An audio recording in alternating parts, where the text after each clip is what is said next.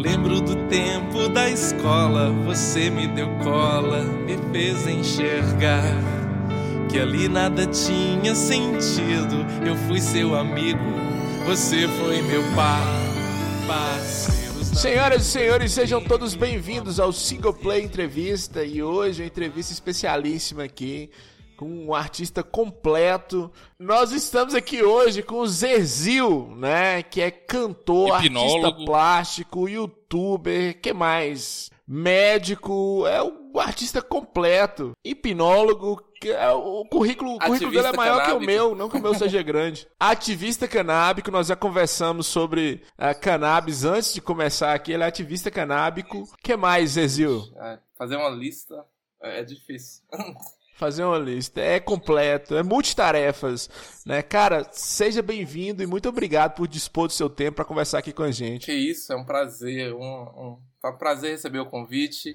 Sempre quis participar de um podcast. Eu escuto, o podcast de vocês é o que eu mais escuto. Ah, Que o bom. dos games. E, tipo, Ainda bem, ainda bem que ele ficou empolgado com o single play, não com o vai de reto, né? Porque vai de reto ninguém empolga. Mas, Zerzil, a gente quer saber mais do, de você. Vamos iniciar com o Zerzil pequenininho. Como é Cara, que era ele lá é, no aquela bosta. norte de É. Minas, Montes Claros, do ventre materno, onde se iniciou sua trajetória de vida? no ventre materno. Ah, tá. Foi, eu sou Montes Clarence. Eu sou, nasci aí no Hospital São Lucas. a trajetória iniciou aí. Eu mo- morei no, no bairro Santa Rita, né? Eu sou primo de Jéssica, a esposa do Lucas, mãe do Henrique. É, foi aí que tudo começou. Todas as, as carreiras aí que vieram dessa infância louca aí no norte de Minas. E o que, que você aprontava assim no, no início? Quais foram as suas, é, suas descobertas é, lá no inicinho do pequeno Zerzil? Gente, você tem que ser mais específico nessas descobertas, porque eu posso falar coisas aqui que podem estar fora do programa. Mas- aqui você Pode falar tudo. Aqui você pode falar tudo. né? O que a gente quer saber é como é que foi a infância sua aqui em Montes Claros, já que eu e o Lucas ainda estamos aqui em Montes Claros. Como é que foi sua infância? Uma cidade do interior, por mais que Montes Claros é uma cidade grande, a cultura é bem interiorana. Sim, sim. A minha infância foi muito infância de nerd do interior, assim. Como eu não tinha muito. Eu nunca fui muito de brincar de rua. Eu sei que a galera é, brincava na rua na época minha, mas eu era muito aquele nerd dos livros. Quando eu, quando eu era, tipo, quando, tinha uma- quando eu tinha uns 11 anos de idade, eu conheci Harry Potter. Aí eu me apaixonei pela literatura, me apaixonei por bruxaria, me apaixonei por várias coisas. E aí eu ficava, eu era aquele nerd que passou a adolescência lendo livros, jogando joguinhos e, e ficando dentro de casa, é, no computador e no, nos livros. E nas músicas, né? Foi quando eu comecei a estudar música também. A sua infância toda você já estava em quarentena, só dentro de É, por aí. Eu tô me sentindo muito confortável com a quarentena, pra falar a verdade, porque eu tô me lembrando muito dessa fase, assim. É, Inclusive, é verdade isso. Eu voltei a ler muito mais. Eu parei de ler quando entrei na faculdade, né? A gente, a gente começa a ler só livros de faculdade, de matérias, assim, dos cursos que a gente faz. E aí, tipo, perde um pouquinho o prazer de ler da literatura, que eu tinha muito. Quando eu, eu lembro que o que me motivava a estudar, eu ia, eu ia em Montes Claros. Tem, tem uma papelaria bem famosa chamada Palimontes, né? Não sei nem se pode fazer propaganda aí. Pode, não tem problema não, ela tá falindo. Na verdade, ela tá fechando.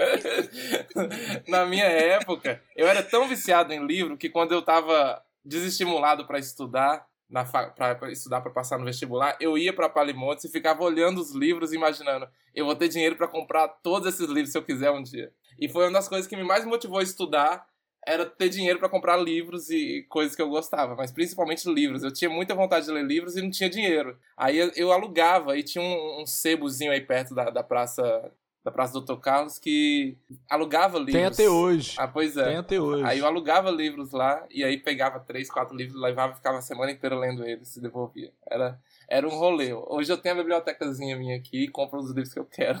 Você estudou aonde, Zezil? Eu comecei, deixa eu ver, minha carreira escolar em Montes Claros. Comecei no Antônio Pimenta, que era do lado da minha casa, em frente, na verdade, aí em Santa Rita. É, Antônio Pimenta, pro ouvinte entender, é um- uma escola estadual, né? Estadual ou municipal? É, uma é estadual. escola pública. É, é, É eu uma acho que é escola municipal, porque as públicas de, de- do primário são todas.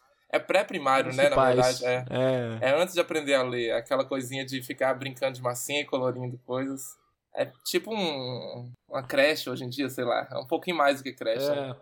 E era bem... Jardim de infância. Jardim de infância, esse era o nome que tinha também na minha época. e aí de lá eu fui pro Francisco Sá, que é lá no centro. Aí estudei no, no Francisco Sá até a quarta série, na minha época. Outra escola pública também, que é excelente, inclusive, até hoje, é muito boa. Bem concorrida aí. Ah, eu adorava. Foi... Minha, minhas maiores memórias assim, de infância são dessa época do Francisco Sá. Tanto de coisas boas quanto de ruins, mas foi, foi, construiu muito a minha identidade nessa época. E aí de lá. Ué, conta. Conta. Tem coisa pesada. Mas foi lá, por exemplo, que eu me descobri que eu era gay mesmo. Que eu, que eu gost... tinha atração por homens. Deixa eu ver. Que eu Mas aí, você tinha quantos anos, assim, mais ou menos? Que Francisco sai é criança muito nova. É até quarta série, né? Então foi, foi antes Você já tinha, você já tinha se descoberto? Você já tinha essa certeza? Eu tinha certeza que eu sentia atração. Eu não, eu não sabia, eu não conhecia o conceito do que era ser gay. Não existia na, naquela época, a gente não se falava disso, né? a gente falava, tinha o viado que todo mundo falava e a gente se escondia. Eu sabia que eu sentia atração por homens nessa época, mas tipo, eu tinha que manter isso escondido. É, eu tinha toda essa noção porque eu sabia que eu ia levar represária. A gente já levava, eu já levava apelidos e, e sofria bullying nessa época. É, por isso, mas tipo, sem ser, sem ser muito explícito, sem ficar com ninguém, sem Nessa época a gente nem falava disso, né? A gente só chorava quando alguém é, fazia algum Quarta bullying. série, né? É, quarta assim, série. Muito, muito novo. Sim, até foi antes dessa época eu já tinha isso meio bem definido assim na minha cabeça. E minhas primeiras experiências sexuais também foi nessa época. Mas depois que a gente vai foi crescendo, amadurecendo e tendo uma noção melhor, maior da vida assim, e descobrindo e se descobrindo e se aceitando, né? Porque nessa época quando a gente se descobre gay numa infância, numa, numa sociedade igual em Montes Claros na década de 90, né? Foi em 99 que eu me formei na quarta série. É, a mente era outra. Hoje eu vou para Montes Claros e vejo a galera super de boas, é, casais gays dando de mãos dadas na rua, se beijando na balada, em lugares públicos. Na minha época eu não vi isso. Eu saí de Montes Claros, eu acho que eu tinha visto um ou dois casais gays se beijando na vida. Então assim, era uma coisa bem de nicho, né? Assim, bem Sim, era, era uma coisa bem escondida, porque parecia um crime. É, é isso que eu ia te falar, marginal não no sentido de de, de, de criminoso, mas sim. ficava à margem justamente sim, sim. por causa da da represália, é. da, do preconceito. Do medo de ser, de, levar, de ser agredido físico, psicologicamente. É, então tinha muito essas coisas. Sempre acontecia essas coisas. Eu, sei, eu tô te falando que eu sou de Monte Azul e, e lá também alguns amigos meus também que se descobriram muito cedo. Alguns tinham. Eu te perguntei se você já tinha certeza, porque alguns ainda tinham dúvidas, né? Aquela. Ah, mas assim, é, você vivendo na, né? na, na adolescência, no, numa sociedade que tá te falando que você tá errado, que você é diferente, que o certo é o outro, você tenta até o último momento fazer se encaixar na sociedade, né? Pelo menos na minha época, porque não era bem aceito. Você sabia que você ia sofrer. Você sabia que, tipo, você não ia ser aceito como as outras pessoas, que existiria algum certo tipo de preconceito, de as pessoas iriam pensar duas vezes antes de ser seu amigo ou antes de se relacionar com você, por, por várias coisas. Portas poderiam se fechar por causa disso. Então, você, eu só consegui me assumir e me descobrir mais depois que eu saí de Montes Claros, porque eu tinha todo esse medo. Enquanto eu morei aí, eu tive esse medo. Assim, meus amigos mais próximos sabiam. Eu nunca cheguei a falar disso assim, mas todo mundo, quando eu falava alguma coisa, era eu, eu sou uma pessoa livre para amar quem eu quiser.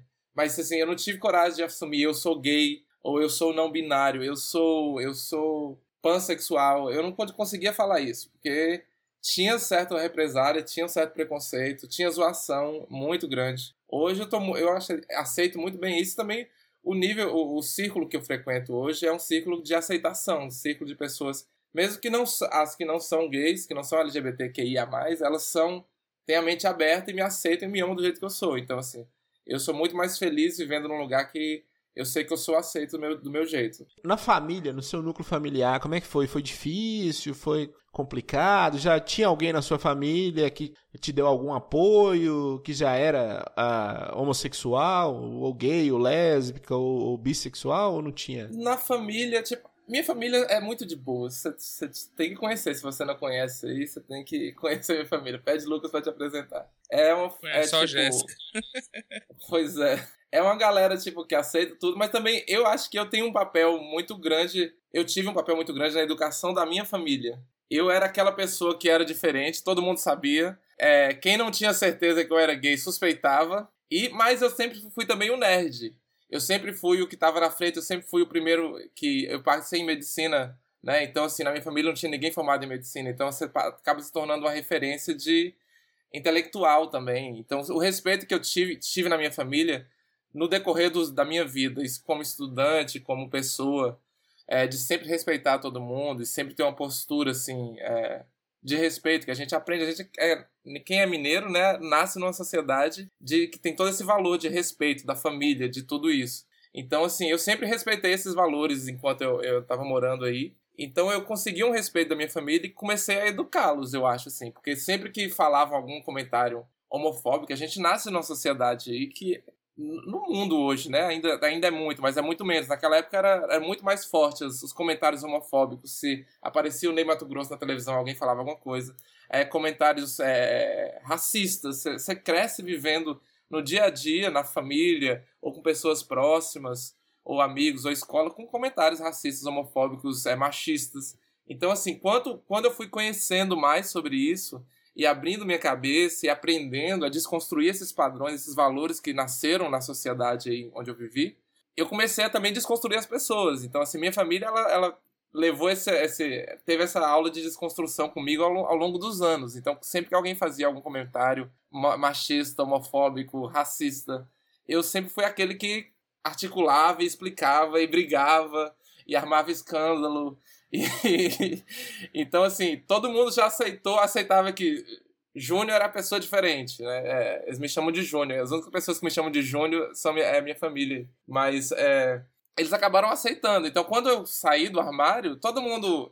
É, eu, fui, eu, saí do armário com um, um, vídeo no YouTube, né? Eu, eu cheguei antes de.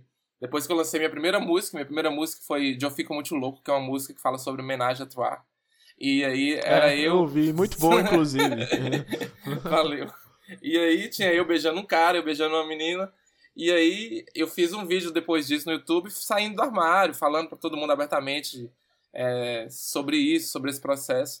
E aí minha família ligou depois falando assim: ah, todo mundo já sabia, né? Você não falava, mas ninguém tinha dúvida, não contou novidade nenhuma. Então foi. É, se chocar sua família, você falasse se era pedreiro ou, né, é, batesse laje, alguma coisa nesse é.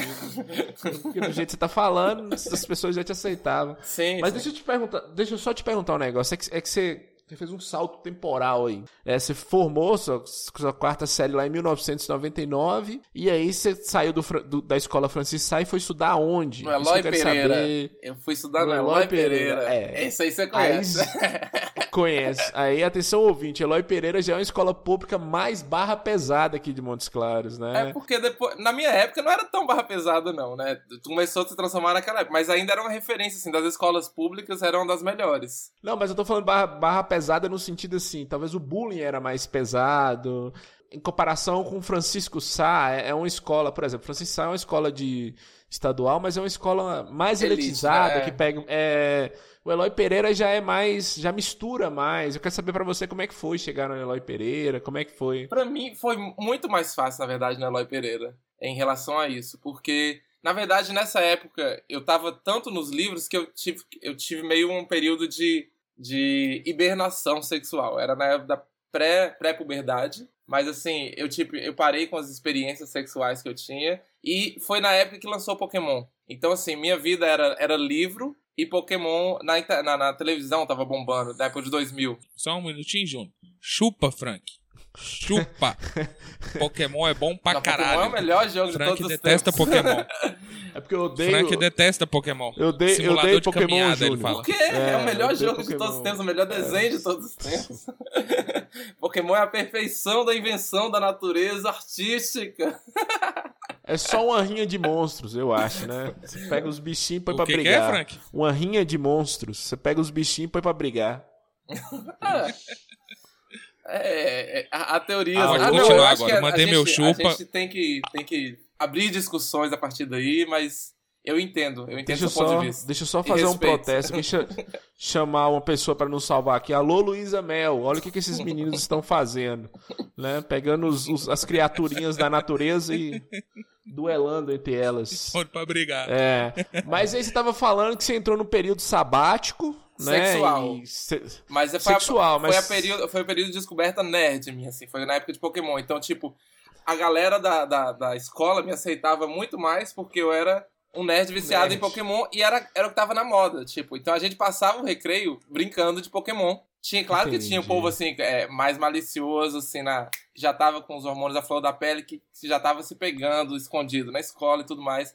Mas eu, muito por causa disso, de eu saber que minha atração maior era por homens, eu deixei isso de lado. Inclusive, as meninas chegavam perto de mim e eu falava, ah, não, eu, tô, eu quero estudar, não sei o quê. Eu, eu sempre evadia nessa época. E, mas meninos também, eu não, eu não me relacionei com ninguém de menino nem menina nessa época. E foi uma época que eu, que eu, tipo, eu só estudava, eu era o nerdzinho da escola. E, E essa época foi de 2000 até quando? na verdade, eu fiquei dois anos só no Eloy. Aí eu Ah, passei tá. no Mater Day, que era uma escola que tinha acabado de in- inaugurar e nem sei se existe ainda hoje. Era uma escola experimental, assim, que tinham, eu acho que eram 10 alunos por sala só. Era uma escola particular foda que levou. E aí teve um, um- um bolsão de inauguração dela, e quem ganhasse o primeiro lugar ganhava bolsa integral. Aí eu fui e passei em primeiro lugar e, e entrei nessa escola lá, que era uma escola experimental e tudo mais. E, tipo, eram 10 alunos na sala. Então, tipo, é muito estranho, porque eu não tive aquelas experiências de, de escolas é, de ensino fundamental, assim, que comuns, tipo, baile de formatura. Você não tem um baile de formatura quando você tem 10 alunos na sala, né? É, não, tem. nem aluno pra É, não isso. tem nem aluno nesse tipo. E não é uma escola que você conseguia, tipo, ficar brincando, zoando na sala, porque tinham 10 alunos. O professor olhava pra cara de todo mundo o tempo inteiro. Então era, foi uma época, assim, bem de, de estudo também, de focar. Mas, assim, tipo, a gente é, tinha algumas coisas, tipo, de falar de jogos, de, de livros. Eu era muito. Eu, essa, essa, minha, minha, essa fase da minha adolescência foi muito de livro, assim, sabe? Tipo, eu era muito viciado na literatura. Pode, E o que você lia? ficção era o principal. Tipo, Harry Potter abriu as portas, então tudo que ia no caminho dele eu seguia. Tipo, Senhor dos Anéis, O Hobbit, é, As Crônicas de Nárnia, é, Percy Jackson, as coisas antigas também, é, Monteiro Lobato, ah, coisas brasileiras também, mas tipo, E o que, que você jogava? Qual era o videogame que você tinha? Você gostava de videogame? Como é que era? É, eu, eu era de jogos de computador nessa época, era só PC. Porque lá em casa não era meio, era meio que proibido essas coisas de videogame. Videogame era pra povo que não estudava. Minha família nunca aceitou muito bem videogame nessa época, assim. E... Mas tinha computador, eu sempre comprava computador pra estudar, só que aí quando a galera saía, eu ia pros joguinhos e ficava o dia inteiro, virava a noite no Pokémon, virava a noite em jogos de Harry Potter, jogos de RPG no geral, assim. Eu gostava muito de Zelda, é, os, fora os clássicos, né? Mario, tudo que dava pra poder colocar um emulador no computador e jogar, eu jogava.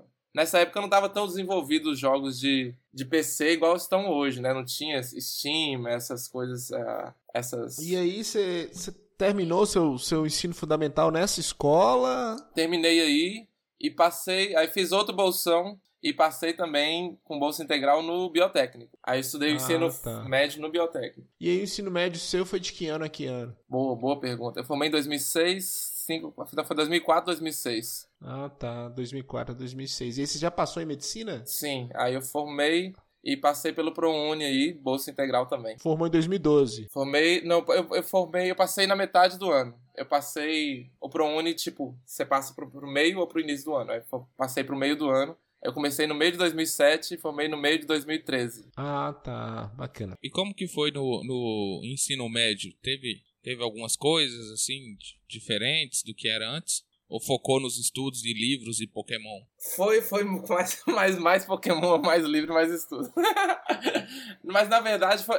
Não, mas na Mesma coisa. verdade, tipo, com nove anos eu, come... eu entrei no conservatório. Também tem essa história paralela, a história da música na minha vida. É, eu, eu ia entrar nela agora, porque eu já ia te falar, ô, ô Zezil, você tá, me, você tá me pintando uma pessoa aqui que não tem nada a ver com essa pessoa do Instagram, Não, bem, é. bem pra frente e tudo. Pra frente no sentido assim, desinibida, que é música. Mas eu não artista, era, né? eu não era assim, eu me tornei essa pessoa. Tipo, eu era muito. É. Muito aquela, aquele, aquele nerdzinho que ficava assim. Eu ficava na Pois frente. é, eu, o não, nerd. eu não ficava na O nerd é mais fechado. Eu Né? É, eu só faltava usar óculos, mas eu usava, eu tinha aquele dentão, usava aparelho, é, o cabelo grandão bagunçado, aquelas roupas folgadas, e ficava can- no, no cantinho. Geralmente eu ficava na frente, né? A minha diferença é que, É. tipo, eu não era o nerd que ficava no canto, eu ficava no primeiro. Aquele que ficava perguntando pro professor o tempo inteiro e mostrando que sabia a matéria, sabe? Entendi. E aí o professor não sabia alguma coisa, aquele que estudava umas coisinhas extra e ficava falando pro professor, mas professor, você sabia disso? Não sei o quê. Aí, Você aquele... sabe que era o mais odiado, odiado da escola, sim, era esse, né? Tinha, tinha total o professor disso. tinha raiva, os colegas tinham medo, que achavam que você ia entrar e atirar neles algum dia. Você sabe disso. Eu tenho total noção disso. É. Mas assim, e o ensino, o ensino médio foi bem assim também, no biotécnico. Mas também foi no ensino médio que eu, que eu consegui fazer amizades assim que eu tenho hoje para a vida inteira pela primeira vez, tipo, antes eu tinha um relacionamento com meus colegas que era só tipo, escola, tchau, não quero mais saber de você, vou para casa, vou, vou pro meu universo dos meus livros, dos meus joguinhos e, e televisão e foda-se. E aí com no ensino médio, aí eu comecei a ter um, um relacionamento social assim melhor. Aí meu primeiro amigo assim que eu fiz de, de fora de círculo de família, de vizinhos, assim, foi lá. Então, assim, com 15 anos eu tive minha primeira amizade, assim, eu tenho até hoje, o Rafael, aí de Montes Claros. E aí... Alô, Rafael, queremos você aqui, hein? e, ah, é hipnólogo também, vai ser, será legal a entrevista com ele.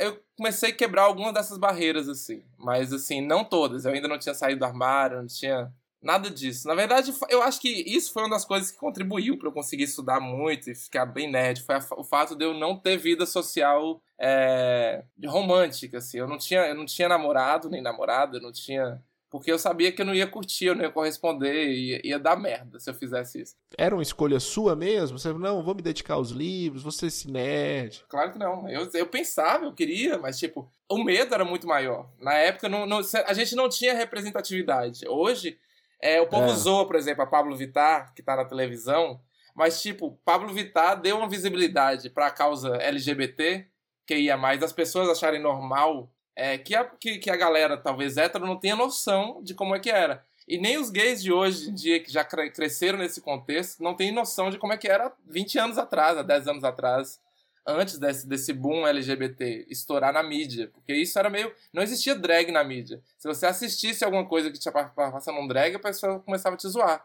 Hoje em dia você liga no Big Brother tá passando a Glória Groove cantando. Então isso é muito poderoso, porque uma pessoa que, que é gay, ou, ou, que é não binário, ou que é trans, ou que não se sente bem com, so, com seu gênero, com o gênero designado para ele, né, em nascimento, ou a sexualidade não corresponde ao padrão que a sociedade quer quando ela assiste alguma coisa diferente na televisão, ela vê que aquilo pode ser normal. Tem gente que é assim e é feliz e é bem aceito. Então, eu tinha na minha cabeça, em algum nível, a ideia de que se eu saísse do armário, que as pessoas soubessem que eu gostava de homens, que as pessoas soubessem das coisas que eu, que eu imaginava que eu gostava, eu ia ser execrado da sociedade. Eu ia ser, tipo, eu ia sofrer de alguma forma. Massacrado, ia sofrer. Sim, sim. Eu ia sofrer de alguma forma, psicológica ou física. Eu tinha medo físico mesmo, de apanhar, se o povo soubesse disso. Então, assim, essas escolhas foram escolhas muito mais subconscientes. Eu tinha, eu sabia que eu tinha prazeres em outros campos da minha vida. Eu sabia que literatura me dava prazer, que jogos, que televisão me dava prazer. E, e filmes, música? filmes, música. A música é outro, é uma área paralela aí, porque eu vivia. A música foi, foi tipo o refúgio que eu encontrei de ter vida social, de ter tudo que eu queria. Porque eu comecei na música no conservatório aí, de Lourenço Fernandes, aos nove anos. E estudei, tipo, minha vida inteira que eu estudei na, no colégio, eu só fazia música paralelo. E fazia eu, violão? Eu comecei no violão, porque eu comecei com nove anos, mas, assim, nunca foi o que me, me atraía mais. É, eu sempre fui fã de canto, né? Então eu estudei um pouquinho de violão, estudei um pouquinho de piano, teatro, tinha algumas coisas, assim, alternativas aí na, na época, não era só música, né? No conservatório. Só que aí, quando eu fiz 15 anos, aí era a idade mínima para fazer canto, porque tem a mudança da voz e tudo mais. Aí, quando eu fiz 15 anos, eu passei em canto, e aí comecei a estudar canto. Eu estudo canto desde essa época. Tem 17 anos que eu estudo canto. Nunca parei de estudar, estudo até hoje. Faço aulas até hoje. Tipo, canto é um estudo para a vida inteira, né? Porque a gente sempre quer alguma coisa diferente, quer melhorar alguma coisa na voz. Mas foi nesse, é. nesse, nesse rolê de músicos que eu me encontrei por causa disso, de artistas, né? Porque artistas têm a mente super abertas. No rolê do conservatório, no rolê de artistas, eu encontrei pessoas gays pela primeira vez, adultos gays. Eu encontrei é, crianças que é, na, na, minha idade, assim, que também você via que era gay, que tinha muito mais liberdade de ser o que é. E você se sentia muito mais protegido naquele ambiente do que em qualquer outro ambiente, no ambiente de escola, no e ambiente aceito também, né? Sim, sim. Protegido, protegido nesse sentido, de, de ser, de, da pessoa te olhar do jeito que você é e falar, uau, e é legal, é massa, é interessante você ser desse jeito. você ser diferente, você não ser o que todo mundo tá sendo, sabe? Então, assim, quando a, a gente que quer exercer nossa criatividade no mundo padrão, e a gente quer ser um pintor, quer pintar, quer atuar, quer gravar, compor músicas, quer tocar violão, a galera te aceita muito menos do que uma galera artista, né? Porque eles sabem aquilo, eles vivem aquele sentimento de querer produzir, de querer se manifestar o seu interior com arte. Então você chega é, na escola falando que você compôs uma música, ninguém tá nem aí, assim, nessa época, pelo menos, né? Tipo,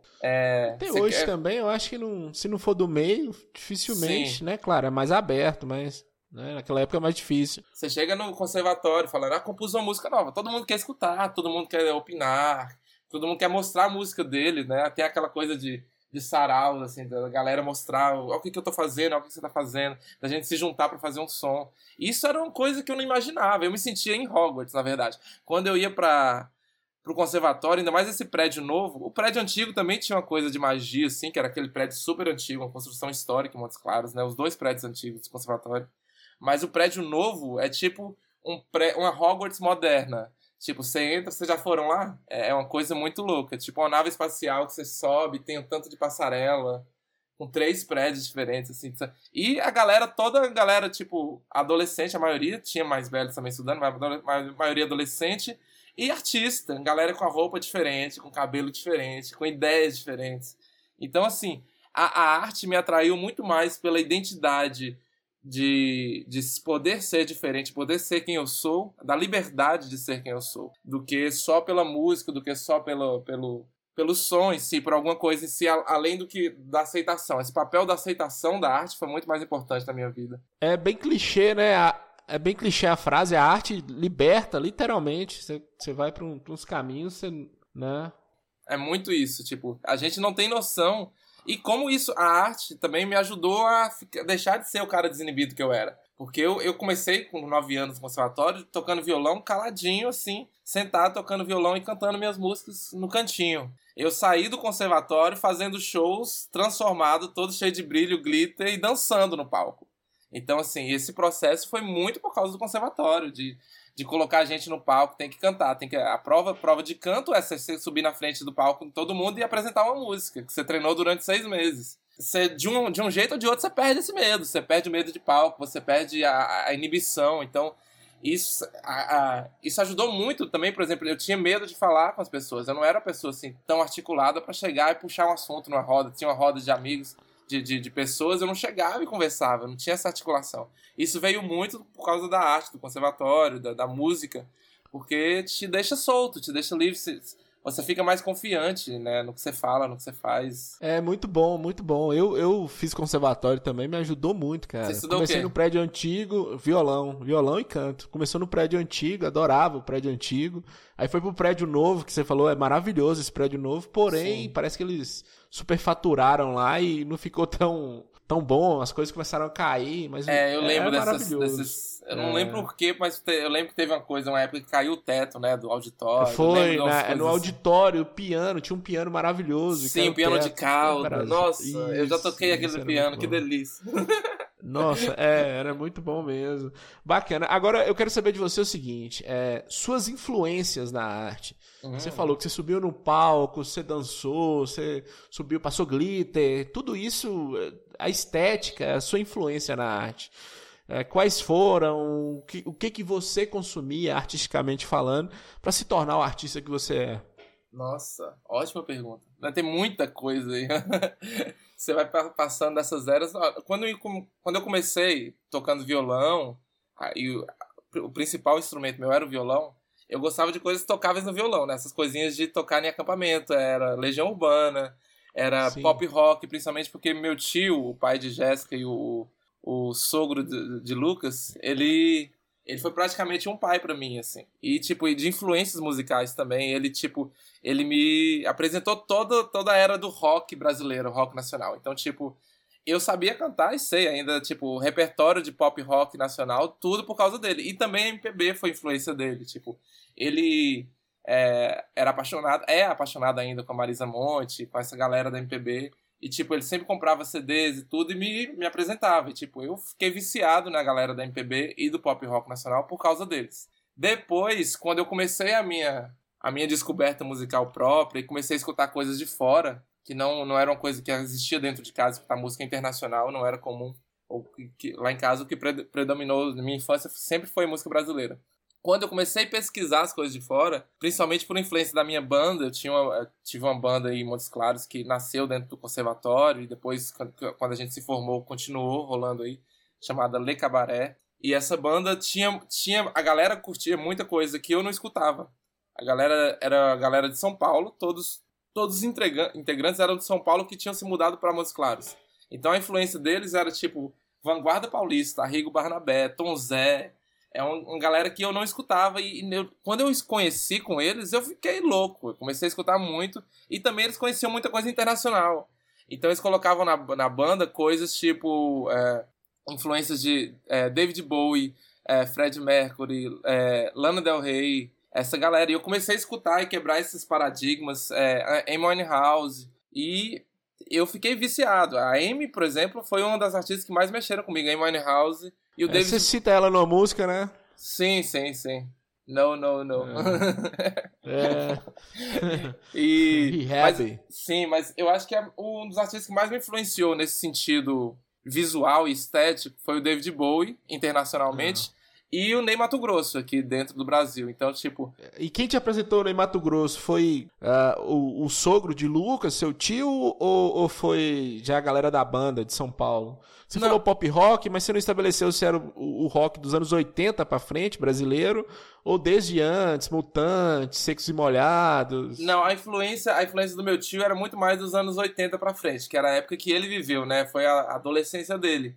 Então, tipo, a galera do pop rock nacional, Titãs, é, é. É, Traje rigor, Legião Urbana, Traje, Paralamas, Legião, isso, Barão, Cazuza, Cazuza, Blitz, Blitz, Lobão. Tudo, tudo isso foi muito com meu tio. Depois que eu conheci essa galera, que eu fui, fui procurar por minha conta, assim, quem que veio antes deles, né? Quem influenciou eles. Aí que eu conheci o Mutantes, que eu conheci os Secos e Molhados. Foi mais uma busca pessoal, assim, minha, de, de, dessa galera. Entendi, e aí, e, e, foi nessa época que eu comecei é, pesquisar. Eu ia muito para trás, tipo... Depois que eu conheci os anos 70, 60, eu fui voltando, eu fui começando a bossa nova, conhecendo, tocando. E para trás, é, anos 40, 30, aqueles sambas antigos. Eu sempre fui muito de pesquisar Noel coisas Rosa, essas coisas. Sim, Noel Rosa, Geraldo Pereira.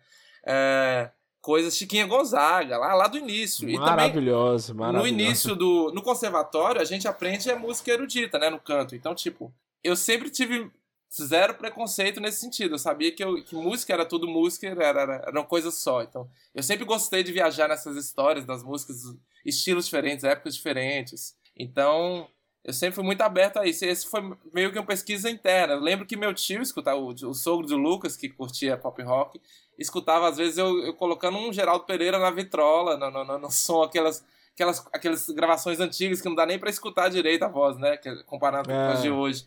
E aí ele, que, que que é isso? Que barulho é esse? Coloca, coloca música, não sei o quê. Porque, tipo, eu tava escutando muito. Eles falavam que eu tinha gosto de velho nessa época. Porque eu escutava muita música antiga. Eu, gostava dessa coisa de pesquisa. Eu descobri aquela música, assim, que é foda e que ninguém, ninguém conhecia hoje em dia, sabe? Essa, esse trabalho de garimpo eu, eu gosto muito.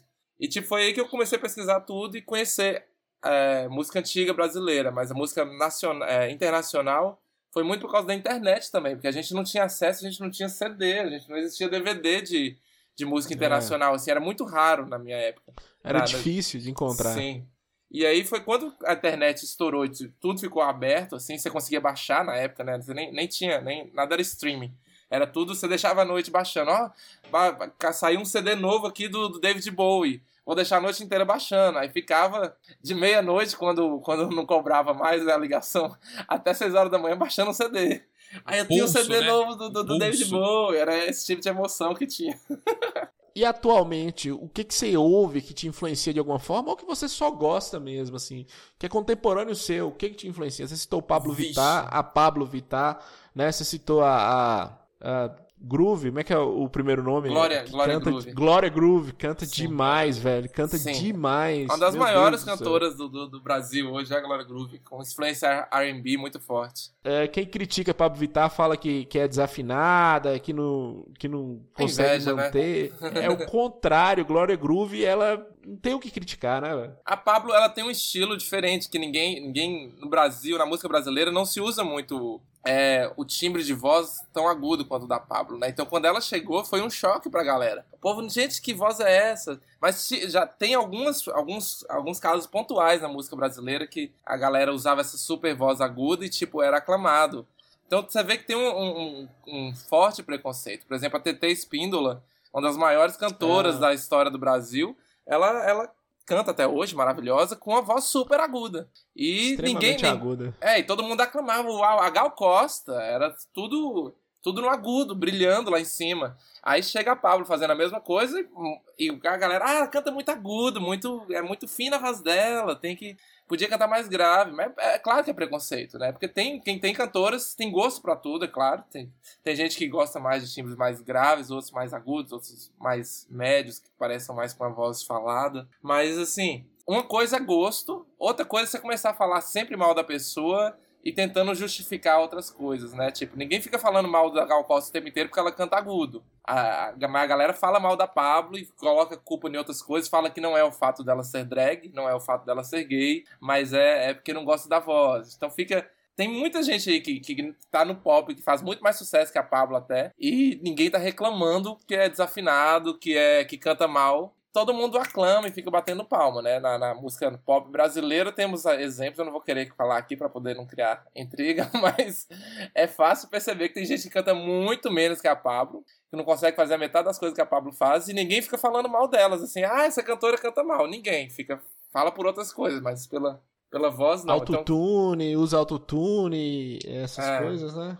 É, mas e aí, você- nós paramos aqui na Pablo, você não falou suas influências atuais. Ah, sim. E, e minhas influências atuais é muito. é- eu sou muito eclético, sempre fui. Como eu falei com você, escutava de. Escuto ainda hoje, de ópera, a música antiga brasileira, a música moderna. Tipo, eu tento sempre pesquisar umas coisas muito diferentes. Já ouviu poder- Getúlio Abelha? Sim, demais. Inclusive, conheço, assim. É uma, é uma peça maravilhosa. Ele. Eu me identifico muito com as- algumas coisas que ele faz. Eu acho a estética dele maravilhosa. Mas, assim, minha- minhas influências maiores, é, hoje em dia, é, são muito meus amigos, assim, na verdade. Eu tenho, tenho muitos amigos é, da música e, tipo, que me influenciam muito. É, Duda Brack, pra mim, é a maior cantora brasileira hoje.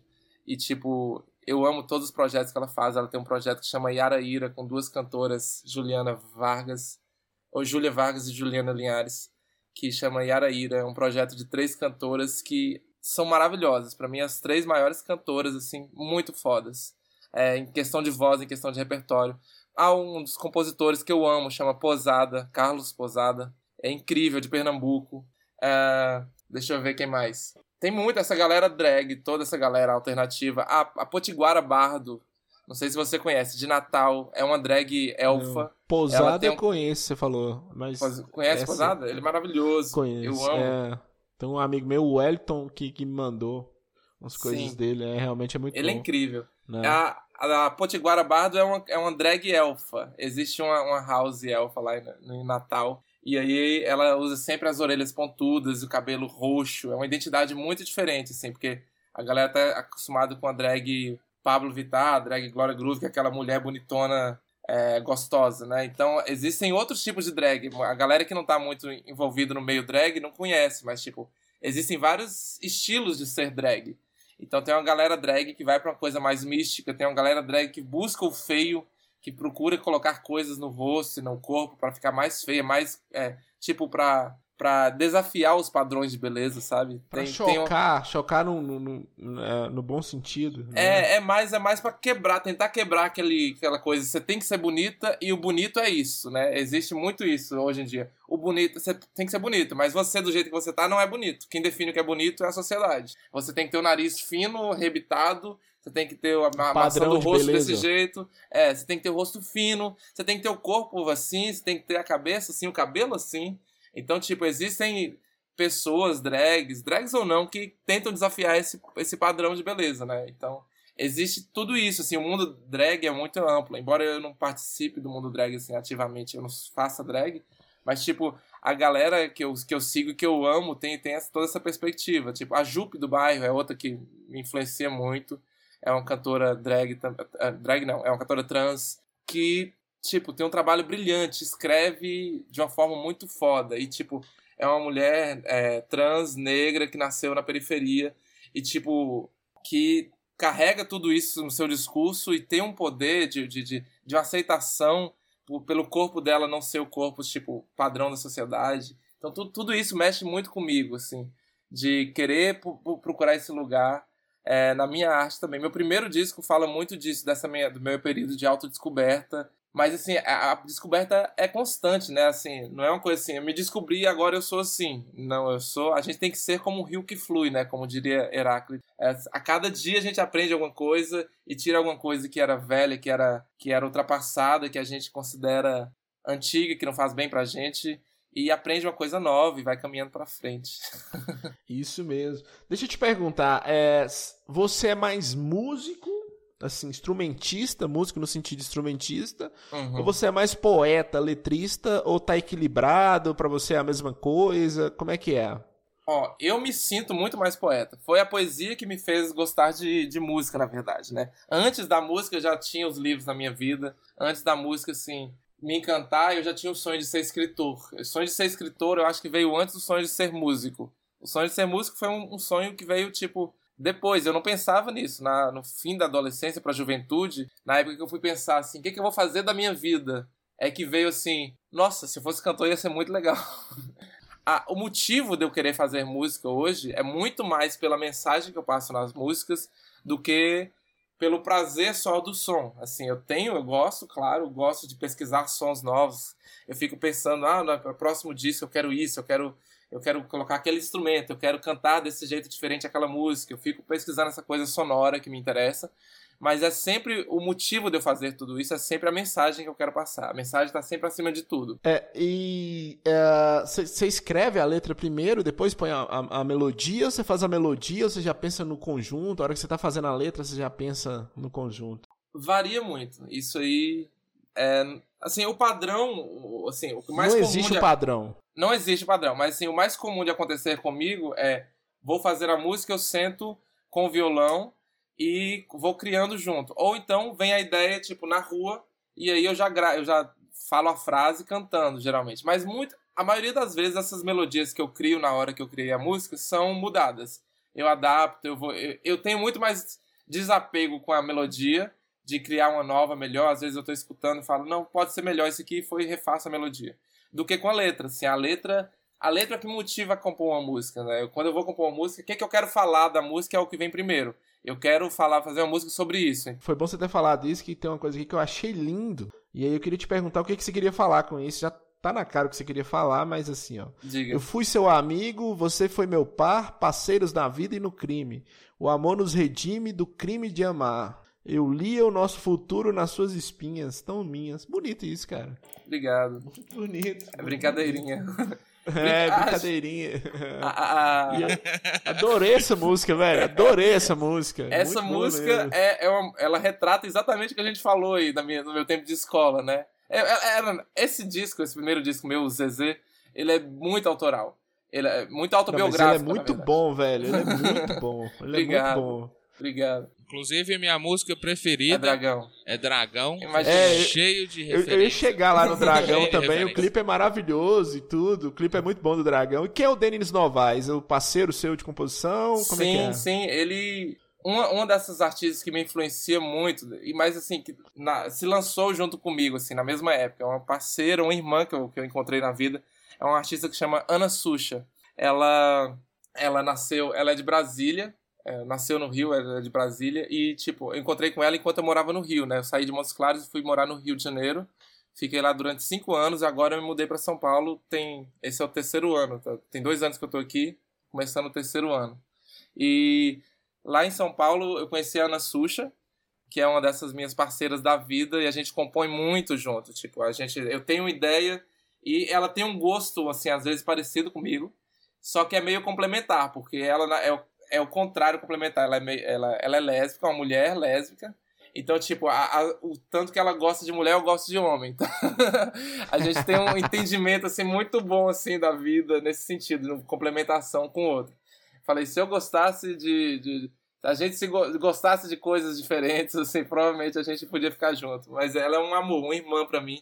E, ah, inclusive, ela foi aí no aniversário de 50 anos do meu tio aí, do sogro de Lucas.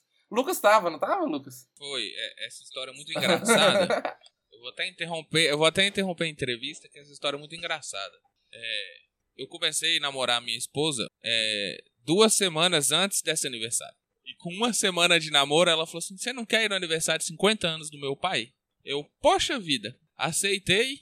E foi aí que eu conheci toda a família, inclusive Júnior, né, que ele fechou, a Ana fechou. Mas eu me entrei numa enrascada uma semana, conhecer o sogro no aniversário de 50 anos. Já era para casar, Lucas. É. Foi não teve jeito, louco. não teve escapatória. Não. Aí no aniversário dele, ela foi aí em Montes Claros, ela, ela fez um show para ele. Teve show, teve um show de reencontro da minha banda, acho que ele, ele era, ele, meu tio sempre me acompanhou muito assim minha, minha carreira quando eu tinha shows da minha banda, ele ia, sempre, sempre ia, incentivava. Porque também sabia que foi muita influência dele eu gostar de música e tudo mais. E ele, ele sempre quis. A banda acabou quando eu saí daí, né? Assim, acabou a banda Lê Cabaré, aí se tornaram o Cabaré, e aí a pegada é diferente, é uma banda regional hoje. Eu amo, acompanho, tem um disco novo deles que é maravilhoso. Mas assim, não é a mesma banda, não é assim a mesma pegada que tinha, que era música vanguardista, misturava passado com presente e futuro. E tinha música autoral, tinha uma música que eu compus que, fala, que chamava Mock City Hell, que falava dos problemas políticos de Montes Claros. Era na época... até hoje. Sim, é. sim. Então, tipo, ele gostava muito desse show da banda e aí ele que pediu de aniversário que eu reunisse a banda. Então foi a reunião da banda. E aí a Xuxa fez o show, foi o dia que eu conheci o Lucas. Eu falei, quem é esse menino que tá querendo namorar com o Jéssica? quem é esse? foi isso, tipo, aí que a gente tava falando, ah, tava falando do Denis, por isso que eu falei da Xuxa. Aí então a Xuxa é uma grande amiga minha e um dos amigos de infância dela, que também é músico, que ele é doutor em funk, ele é doutor em música, em sociologia e fez uma tese de doutorado agora em, em funk, em, na história do funk e tudo mais.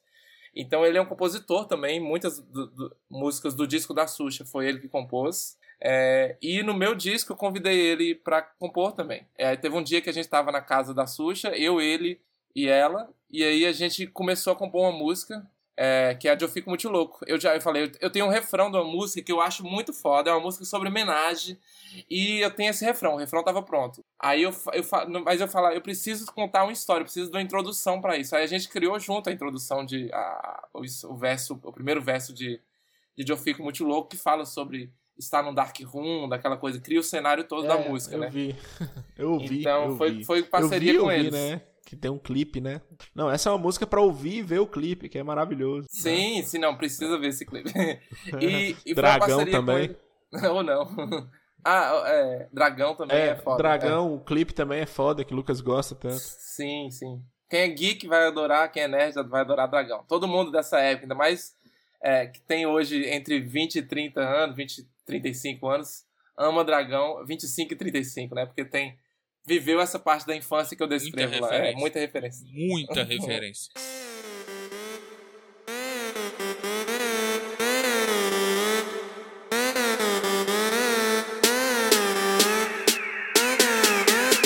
Sempre acreditei que o amor viesse em par naquele dark room. Deixa eu entrar num, num, numa área que eu eu não sei se eu vou entrar do jeito que, que, eu, que, eu, deveria entrar nessa área, mas vou te fazer umas perguntas. O que, que você acha? Qual é a sua, sua opinião? Como que você vê o, o movimento gay hoje no Brasil, LGBT, QI+. Você acha que, que mudou? Qual a sua visão desse movimento? Porque a gente vai entrar no festival que você está fazendo, que eu acho bacana demais, né? Mas eu queria que você, que você falasse sobre o movimento, a inclusão, o que, que você acha? É, eu acho foda. Eu acho que a gente tá tentando e tá caminhando pro, pro lugar certo, assim. Nesse sentido, pelo menos quem tá nessa luta, né? Quem viveu a década de 90, né? Eu sou, eu sou de 88. É, então, quem viveu a década de 90, a adolescência, a, a, a infância, e depois no início dos nos anos 2000, a adolescência, e ver hoje os adolescentes, como eles vivem, a mente é outra. E foi por causa dessa galera, foi por causa dessa galera que veio antes de mim, é, abrindo portas pro, pro cenário LGBT, né? Porque antes ser LGBT era um motivo de vergonha. Tinha um motivo de você, você tinha que ficar escondido. Os lugares onde os LGBTs frequentavam eram lugares escondidos, eram lugares assim de, de gueto, de subúrbio. É, não existia festa LGBT. Isso não era, não, não era concebível fazer uma festa pro público LGBT. LGBT. Hoje em dia, a galera LGBT tá trabalhando, tem dinheiro, tem tudo, e hoje em dia é um público é, que as empresas visam, né? Que as empresas buscam pink money, que fala, né? Buscam o dinheiro gay, porque são galera. É a galera, como eu falei com você, galera que sofreu a infância inteira, não, não tinham relacionamentos, provavelmente era muito difícil ter um nessa antigamente um criança gay com relacionamento saudável porque tinha que ficar escondido então assim a galera acabava estudando igual um louco e ficou tipo hoje em dia tem um tanto de gay é, adulto que tem dinheiro pode estar tá já resolvido esses problemas está namorando e tudo mais casados e tudo mais mas tipo é uma galera que estudou que enquanto a galera tava fazendo outras coisas estava estudando se dedicando para ser alguém, assim, nesse sentido de, de, sociedade, né? E hoje em dia, hoje, quando eu vou, por exemplo, trabalhar no plantão, eu vejo, às vezes, a metade dos colegas que estão dando plantão comigo são gays. Assim, existe, hoje em dia, antigamente era impossível, você sabia de um médico que era gay, você sabia de um advogado, e, quando quem era, ficava escondido, ninguém saía do armário, né? Ninguém tinha coragem de falar, principalmente dessas profissões mais tradicionais, que você era gay, que você era abertamente é, é, justamente É justamente nesse ponto que eu queria entrar contigo. É, eu, eu já vi algumas entrevistas, que esse, que esse tema também me interessa muito, de alguns gays assumidos. É, eu só vi, foi, eu vi, eu vi gays falando, eu nunca vi nenhuma lésbica ou é isso. Que especificamente foi o Ney Mato Grosso, Jô Soares, ele disse isso. A Nani People também, ela, ela deu, um, deu um. Inclusive, é bem recente da Nani People. Ela deu uma entrevista pro, pro Inteligência Limitada, que é um podcast também, no qual ela fala que ela não concorda muito com ela e o Ney Mato Grosso, entre aspas, eles falavam isso. Que eles não concordavam muito com a forma, com a forma que eram feitas algumas ações da, da, do movimento LGBTQI+, que era o seguinte, que às vezes parecia muita festa e muita eles, eles estavam, elas estavam se referindo, o Ney Mato Grosso e a Nani Pipe estavam se referindo à parada gay em si, né? Que, que no Jô Soares, inclusive, o Ney Mato Grosso fala: não, queria uma parada gay assim, que o, o médico do meu filho é gay, isso não é um problema. Ele tá na parada gay como médico do meu filho, o, o, o advogado que me atende.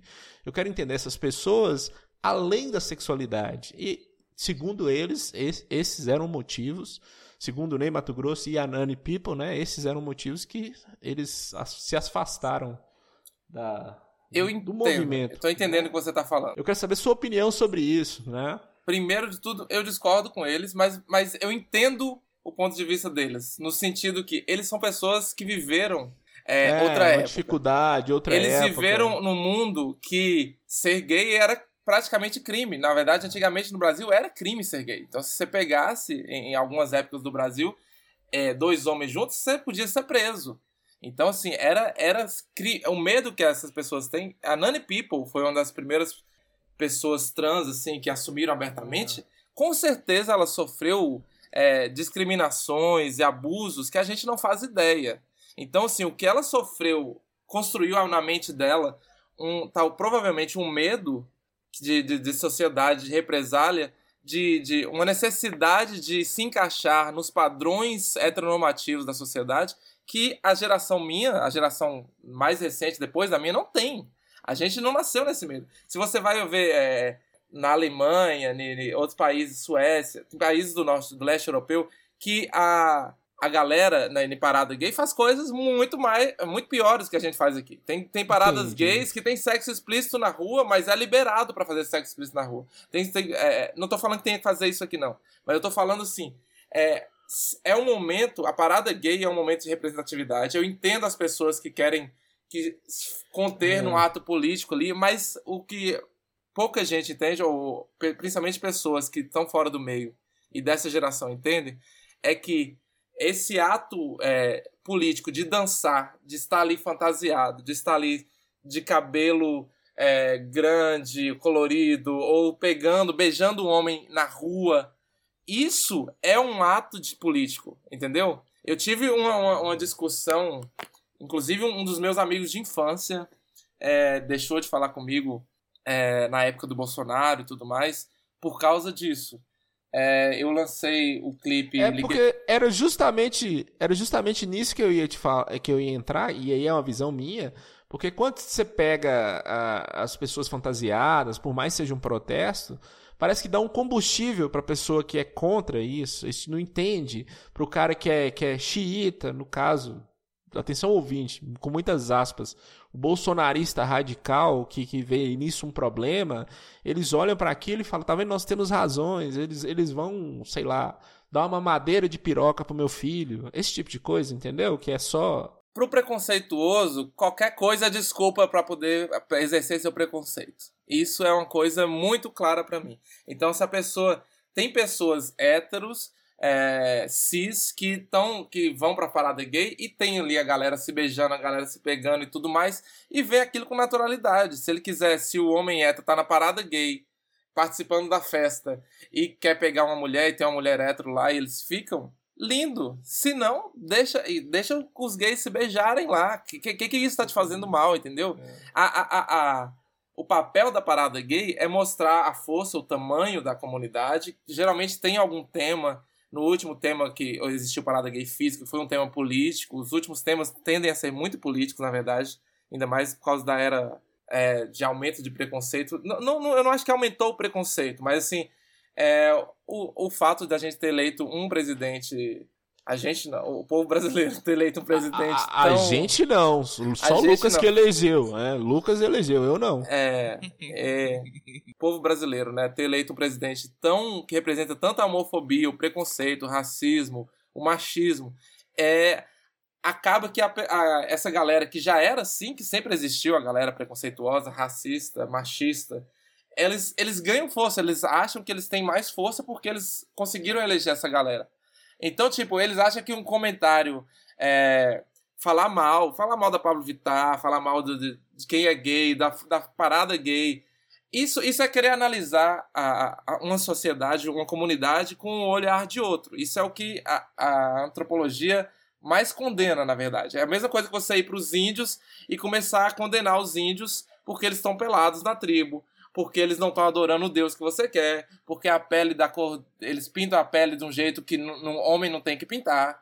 Então, assim, você está analisando uma comunidade que criou sua própria, suas próprias características, que a comunidade LGBTQIA, é, tem sua própria cultura. Existe a cultura LGBTQIA. Existem estudos é, históricos e antropológicos dessa, da cultura LGBT, de toda a história que ocorreu desde a época pré-histórica até agora. Então, assim, você querer pegar uma comunidade e começar a julgar pelos conceitos cristãos, é, heteronormativos, do branco ocidental, e querer julgar e falar, você tem que se comportar desse jeito, porque é desse jeito que você vai conseguir me, me cativar, porque eu sou eu sou o padrão, você tem que me cativar, e para isso você tem que ser mais respeitoso, você tem que seguir as minhas regras, entendeu? A gente não quer isso. A, a, a parada gay, principalmente essa geração, a gente quer que a gente quer. A gente quer ser livre, a gente quer ser respeitado da maneira que a gente quiser ser. Então, se a gente quiser sair de chifre, a gente vai sair de chifre. E foda-se se você não gosta do meu chifre, entendeu? e deixa eu te perguntar outra coisa. Tem preconceito dentro do, do, do movimento LGBTQI mais ou não? claro, claro, claro. Hoje todo, todo movimento tem preconceito, né? Tem é, existem várias tribos que a gente chama, né? Se a gente pegar só, só pegando os homens, eu não vou nem entrar no mérito das lésbicas ou de não binários, vamos pegar homens gays, homens cis gays. É, dentro dos homens cis gays existem os, os ursos, que são os mais fortezinhos, mais peludinhos. Existem os, as Barbies, que são os bombados de academia. Existem os Twinks, que são os magrinhos é, novinhos. Existem várias tribos dentro do mundo gay. É isso que eu quero saber. Essas tribos, elas se aceitam? Eu tô te perguntando isso porque eu vi esse comentário também. Foi outro ator que tava discutindo isso, o Ícaro Silva. Sim, né? sigo ele, ele tava, adoro o Ícaro. É, ele tava. Era uma discussão, ele, ele, eu acho que ele saiu do armário recente também, até mostrou o namorado dele. E ele estava discutindo que algumas pessoas da comunidade enxergavam o gay negro mais como objeto sexual, num, e tinha um certo preconceito, e se fosse mulher lésbica, negra, era mais difícil, ou uma trans, ou, trans mesmo homem trans, negro, era mais difícil, uma mulher trans, negra, era mais difícil até dentro da comunidade. Eu quero saber dentro da comunidade, claro. entre. Que você está me falando de tribos, né? Existem tribos, igual os nerds. Tem o nerd sim, que é o cara sim. do livro, tem o cara que é do game, mas ele, às vezes eles se entendem. Eu quero saber se existe esse preconceito dentro da comunidade ou o Ícaro estava exagerando, né? Não, não, ele não está exagerando, não. Eu não tenho lugar de fala para falar de sobre o racismo, né? Porque Ícaro, ele, ele é negro, ele é negro. Então, além dele ser gay, ele é negro. Quando a gente soma minorias, soma é, mais de uma minoria, mais de uma classificação de minoria numa única pessoa, claro que aquela pessoa vai sofrer mais, é, por exemplo. Porque eu, por exemplo, eu sou esteticamente, eu pareço um homem. Eu me considero não binário hoje. É, mas assim, quando uma pessoa olha para mim, vê um homem. E isso, para a sociedade, a gente chama de passibilidade. Então, a sociedade me aceita muito mais do que uma pessoa que é trans, por exemplo, é, e está, por exemplo, num processo de transição e é um é, nasceu homem, mas está com cabelo grande, está tá usando roupas de mulheres, está com, com algumas características femininas que para a sociedade é mais difícil, porque ela vê que não está atendendo todos os padrões ali naquela época, naquela hora. Quando eu uso saia, por exemplo, eu gosto muito de usar saia e kilt e eu me sinto mais confortável, à vontade. Agora mesmo eu tô usando saia. Geralmente eu nem uso roupa dentro de casa, mas eu coloquei para ficar mais formal pro programa. E. é, tá todo mundo te vendo, né? eu tô de cueca, E.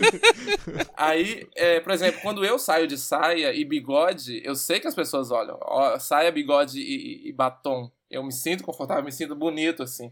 Então, quando eu saio pra rua, assim, eu sei que existe um certo preconceito. Mas ah, eu sou branco, eu sou homem, então, assim, eu sou homem no sentido, é, a figura masculina. Então, tipo, a aceitação é, da sociedade machista padrão é, em relação a mim é muito maior do que se eu fosse negro. Então, isso é outro fator. Do que se eu fosse mulher, do que se eu fosse trans, que é pior ainda do que ser mulher, é ser uma mulher trans. No caso, o Ícaro estava discutindo dentro da comunidade. Sim, mas isso eu tô falando dentro da comunidade também, não é só a comunidade. É, o padrão que a gente pensa não é, não é só padrão hétero o padrão da sociedade, por exemplo. Existem gays que se comportam no padrão hétero da sociedade. E, e, não, é um, não é uma crítica, assim, que todo mundo tem que ser fora do padrão, é obrigatório. É, não, não tem, né? Mas assim, não, mas tipo, existem gays que são aquele, são aquele, o filhinho que a mamãe pediu a Deus, só que tá com outro homem. É muito mais fácil pra mamãe aceitar isso do que pra mamãe aceitar um, que o filhinho é trans, que o filhinho que ela cresceu e cuidou é uma mulher agora e tá colocando peito, ou mesmo que não coloque peito, mas você tá se comportando, falando como mulher, tá se vestindo como mulher. Então, assim, é muito, mesmo para a sociedade, para a sociedade já é mais difícil, assim, mas essas pessoas, geralmente elas estão dentro, dentro da comunidade, elas também se comportam desse jeito. Se você vai numa festa gay e você vê que o padrão. Existe uma frase dentro do, do, do meio LGBTQIA, que, que fala assim: padrão só pega padrão. Geralmente, quem tá por essa busca de padrão ele sente atração por esses padrões. Então, você vai ver que às vezes não é só de, de atração, porque ninguém é obrigado a sentir atração por ninguém. Mas você vê que eles nem conversam, eles nem eles não têm no círculo de amizades, o círculo de amizade de, dessas pessoas que procuram, mesmo sendo gays, seguir esse padrão é, branco, sarado de academia, é, o padrão que todo mundo quer hoje como padrão de beleza e de comportamento, é, sim, de, fala, de fala. E você vê que essas galera, essa galera tem um certo preconceito para as pessoas que não seguem esse padrão. E mesmo Entendi. as pessoas que não estão nesse nível de, de, de, de, sarado, de bombado, de, de, de padrão. Existem, por exemplo, a, da galera não, não, não. A galera cis gay, existe um certo preconceito com a galera trans, não estou falando de todos, mas existe, assim, porque a gente nasceu, você tem que uh, entender que o gay, o LGBTQIA, ele geralmente nasce numa, numa família hétero. É o mais comum de acontecer, né? Existem raras exceções, mas geralmente ele nasce numa família hétero. Ele teve um pai, teve uma mãe e nasceu numa sociedade que tinha preconceito, tanto de raça, quanto de, de gênero, quanto de tudo. Então, esse, isso está enraizado na nossa cabeça, de todo mundo. Então, eu, eu vivo constantemente no processo de desconstrução. Eu acho lindo. O povo pensa assim que a gente A gente tá no mundo para evoluir, crescer sempre, mas também para desconstruir, desevoluir em algumas partes também. Isso, é, isso faz parte da evolução, né? Isso é uma busca constante de ler livros sobre. Eu leio muitos livros sobre, sobre é, trans, sobre a, o movimento negro, para entender é, o que É, não a faz parte do discussão, a discussão do Ícaro, eu acho que ele tava falando no sentido assim, que, que, que o, o Brasil, gays, lésbicas do Brasil não, não era só o padrão, igual você tava falando, não era só o padrão branco da, da Avenida Sim. Paulista, o Brasil A não era maioria Avenida não é. Paulista, A né? maioria não é do A Brasil. maioria né? A não maioria é, do Brasil é. não é branca. Igual você tava falando assim, você, você sai de saia, as pessoas te olham diferente, você imagina um, um homem negro, gay da periferia, saindo de saia, Sim. pobre, essas discussões. Sim, claro. Isso que eu tô falando, quando você soma essas qualidades de minoria, entre aspas, tipo, além da pessoa ser gay, ela. é, Você, você ouve pessoas preconceituosas falar, além de você ser negro, você ainda é gay? Além de você ser gay, é você ainda. frase, é. Você ainda é. Além de você, você ser gay, você ainda é passivo, você gosta de dar, pô, então você é mais mulher, entendeu? Existe preconceito até dentro disso, dentro da sociedade. Se você é mais passivo, se você é mais ativo, se você é versátil, o que é que você gosta de fazer? Porque, foda-se, a, a sexualidade é de cada um, é uma coisa íntima, né? Tipo, então as pessoas gostam de julgar por tudo, sabe? São padrões da sociedade. Se você é o homem, é, você é o homem da relação, os dois são homens da relação. Se a relação é entre dois homens, os dois são homens da relação. Então, tipo, são preconceitos que existem, claro que existe dentro da comunidade gay. e Isso é uma desconstrução que existe também dentro da comunidade gay. Então, assim, é exatamente por isso que é importante ter mais artistas trans, ter mais artistas negras trans, mais artistas eh, gays, drags, porque essa, essa, essa pauta vai sendo levantada e dentro da comunidade essa- essas, essas construções vão sendo desconstruídas, essas, essas visões preconceituosas que a gente tá- tem na nossa mente. Ah, na minha mente, eu não fazia ideia do que era ser trans, do que era ser drag quando eu era criança. Eu- se alguém falava de travesti, eu entendia, me dava uma coisa que me dava até medo, porque eu não convivia com isso. Eu não convivia com, com, com esse corpo diferente na minha, no meu dia a dia. Então, assim, se eu, se eu visse alguém na rua, se fosse trans, uma mulher, um, tra, um traveco, como o povo falava, me daria medo na infância. Porque eu não, era uma coisa é, alienígena para mim. Hoje em dia, é tão natural. Eu tenho amigas é, é, trans, amigas drags, e tenho ex, né, é, ex-namorado, que agora seria uma ex-namorada, que é- se identifica como uma mulher trans agora. Então, é, a gente vai se desconstruindo a cada dia e aceitando e vendo que a diferença é o que torna a gente lindo, né? E se a gente não respeita as outras pessoas, a gente exigir respeito vai sendo cada vez mais difícil. Ouvinte, não seja um babaca e respeite todo mundo que tá tudo certo. Vamos viver em comum acordo e não seja um babaca, não seja um idiota. Seja uma pessoa normal que conviva com outras e pronto. E se não respeitar, vai tomar no cu. A tolerância de Lucas é maravilhosa. É até to- intolerante com, com intolerância. Né? É, a hora que ele falou assim, eu acho que não tem que ser nada. Se a pessoa é o que ela quer ser, você só tem que respeitar. Né? Não criticar. Você só precisa respeitar. Tem que levantar discussão nenhuma. Todo esse preconceito que existe vem dessas definições, né? De você falar assim, é, ser homem é ser isso, ser mulher é ser aquilo, ser... Você tem que ser desse jeito. Então, toda vez que que você define... Ah. É, toda vez que você. Toda definição é assim. Acaba prendendo a gente, né? E, tipo, e ninguém é 100% alguma coisa. Ninguém é 100% padrão hétero de, de exemplo. É, hétero é, cis de exemplo do que é ser homem. Todo mundo, to- todo homem hétero cis, ele tem a sua concepção de ser homem. Um homem que, que é cis e que joga videogame, ele não deixa de ser menos homem do que o outro que não joga. Porque videogame é coisa de viado. Já, eu já ouvi isso na infância. Livro é coisa de viado. Ficar lendo livro aí, isso é coisa de mulherzinha. Ah, já vi tanta coisa assim na minha infância que. é, essa coisa. Esse medo que gera na nossa mente de, de sair do armário vem muito disso. Dessas brincadeirinhas que as pessoas pensam que não tem problema. Desses comentáriozinhos de falar que tudo é coisa de viado. Como se viado fosse uma coisa negativa. E, e isso dá um, cria esse medo, assim, né? Claro que quem, quem não é gay tem muito menos medo disso. Não, eu jogo o que eu quiser, foda-se, porra, o que der. Mas se você é gay, você tem muito aquele medo de ser descoberto, sabe? Aquele medo de, se eu ficar jogando joguinho aqui, será que eles vão ver que eu sou viado mesmo? Eu tô jogando esse joguinho, que esse joguinho aqui é joguinho de viado, é jogo de mulher. É, é, é esse, esse livro é livro de mulher. Ah, não pode ler Crepúsculo. Crepúsculo é coisa de mulherzinha.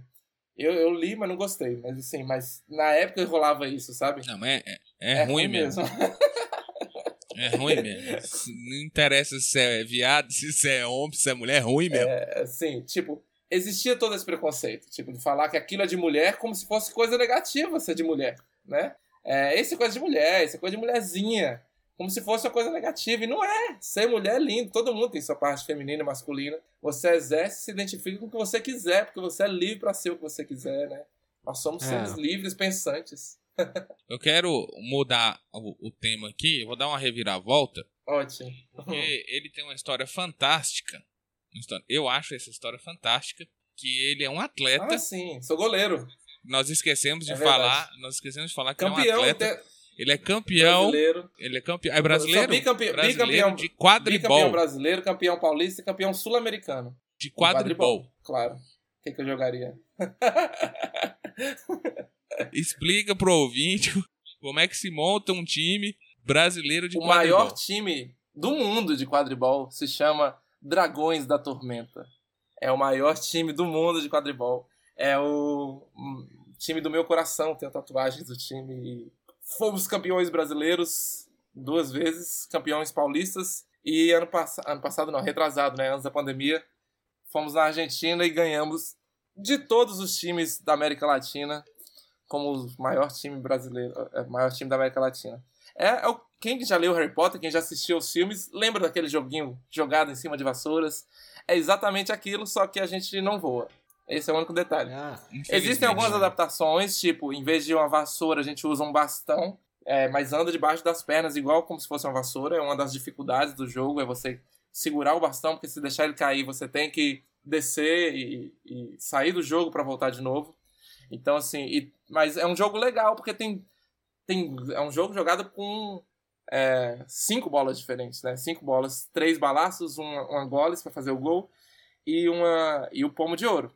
Vamos explicar para os ouvintes que conhecem Harry Potter e estão imaginando como é o pomo de ouro num jogo físico de quadribol. O pomo de ouro é uma, pessoa, é uma pessoa neutra que não está em nenhum dos dois times. Ele fica vestido com a roupa amarela toda especial feita para isso. E aí no, no calção da pessoa na bermuda tem um velcro e nesse velcro é colado uma meia e dentro dessa meia tem uma bola. Esse é o pomo de ouro. Então assim, o jogo acaba quando algum dos apanhadores dos dois times consegue puxar essa, essa bola que está amarrada na meia atrás da bunda do, do jogador do Pomo de Ouro. E aí as, as goles, a goles é, é, a bola que faz o gol, que é uma bola de vôlei, um pouco murcha, que é uma bola que você tem que segurar com a mão só, né?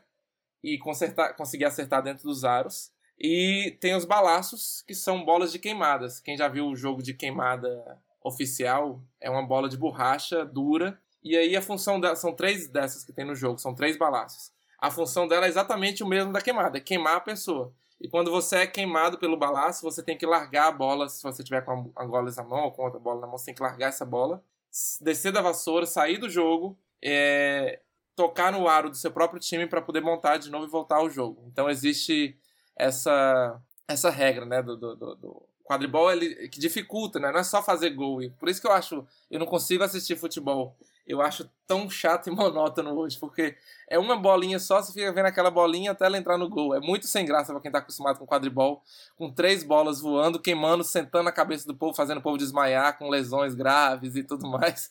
Enquanto o outro tá querendo fazer gol, o outro tá defendendo e o outro tá procurando o balaço, correndo atrás. Então vira aquela muvuca, é. que é muito mais divertido de assistir do que um jogo comum de esporte. É, mas vocês entendem também o porquê do bullying, né? Vocês dá para entender um pouquinho. Assim, né?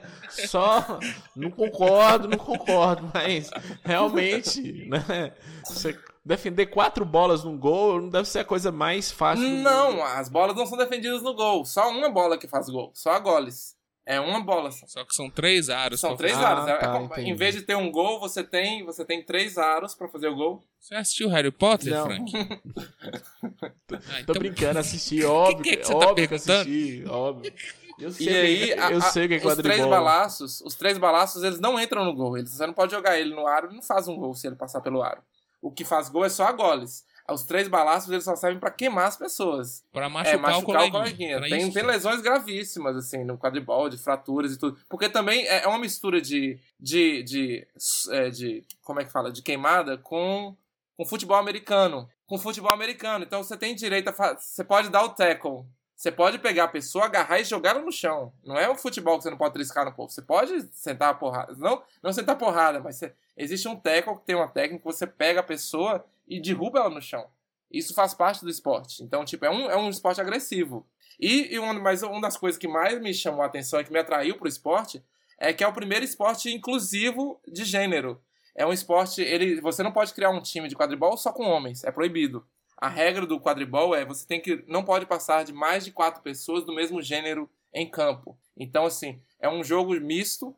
Todos os times têm que ter homens e mulheres e não binários. Assim, não- quer dizer, não é obrigado ter homens e mulheres não binários, mas você tem que, você não pode ter todas as pessoas do time do mesmo gênero. No máximo quatro em campo. Então, por exemplo, se tem quatro homens, tem que ter e são sete pessoas em campo no time. São quatro homens, tem que ter pelo menos três mulheres ou um deles ser não binário. É, e é um, é um jogo que reconhece é, o, o gênero não binário, o terceiro gênero, né? Que a pessoa, além de ser homem e mulher, pode ser outras coisas que não sejam homem e mulher. E aí o não binário entra como terceiro gênero e nesse sentido. Então todo mundo que se identifica quando você entra para o esporte, você se cadastra como jogador no na, na BRQ, que é como se fosse a FIFA nossa, tipo, é Associação Brasileira de Quadribol. E aí o jogador é cadastrado e pergunta no questionário qual é o gênero que ele se identifica. Então, assim, é, no nosso time tem, tem dois, duas pessoas não binárias. É, eu e uma, uma menina é, de Brasília, Alicia, que também se identifica como não binária. E os outros, a metade do time é homem e a outra metade é mulher. Então, assim, a gente tenta equilibrar isso na hora de, de entrar no jogo, no campo, né? Então, assim, ter um, um time que, um jogo, um esporte que respeita o gênero das pessoas e, e não, não, não gira aquela coisa machista, né? Por exemplo, esporte de futebol é só homem ou só mulher. Quando tem só mulher, e aí você vê a diferença, né? O, quando é só de homem, tem aquela, todo aquele patrocínio, o povo tá rico e ganhando milhões e fazendo besteira aí por aí pelo mundo. E aí, quando é de mulher, elas estão lá lutando, correndo atrás de um patrocínio para conseguir viajar, para conseguir coisa básica pro, pro time. Porque tem esse, todo esse preconceito. Ah, é mulher, vamos deixar ali, não é coisa de esporte, é coisa de homem. Quando é de homem, eles valorizam muito mais. Então, o quadribol já nasceu com essa regra. Ele já nasceu com a regra de gênero. Não existe um time só de mulheres ou um time só de homens.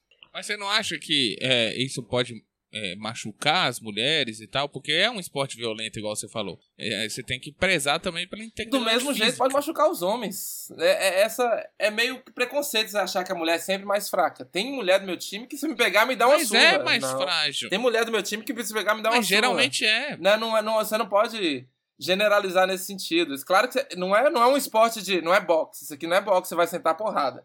É um esporte de contato, mas existe técnica pra você executar tudo. Você Imagine, não chega. O imagine eu num time, Jéssica em outro. que, que tem? Eu ia dar um.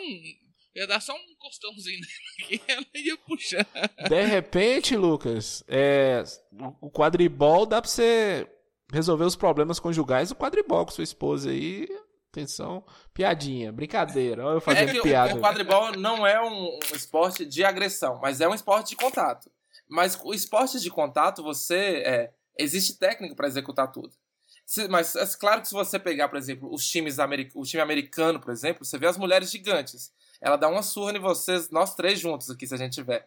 É umas mulheres gigantes, todas malhadas, porque são ah, mulheres da- da- da- das, que foram escolhidas para a faculdade. Lá nos Estados Unidos tem isso, né? Você é escolhido para a faculdade pela sua performance é, esportista. Você pode ser convidado com bolsa porque você é bom no esporte.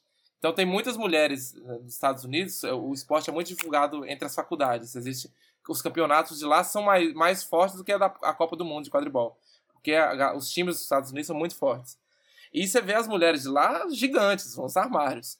Mas assim, pra você quebrar um pouquinho desse, desse, desse preconceito que tá enraigado aí, na meu, no meu time tem uma mulher muito foda, uma, uma jogadora, que é uma das melhores, se não, eu acho pra mim a melhor do Brasil, chamada Letícia Palhares. E você vê ela pegando no- de outros times uns caras gigantes, uns armários e derrubando eles no chão.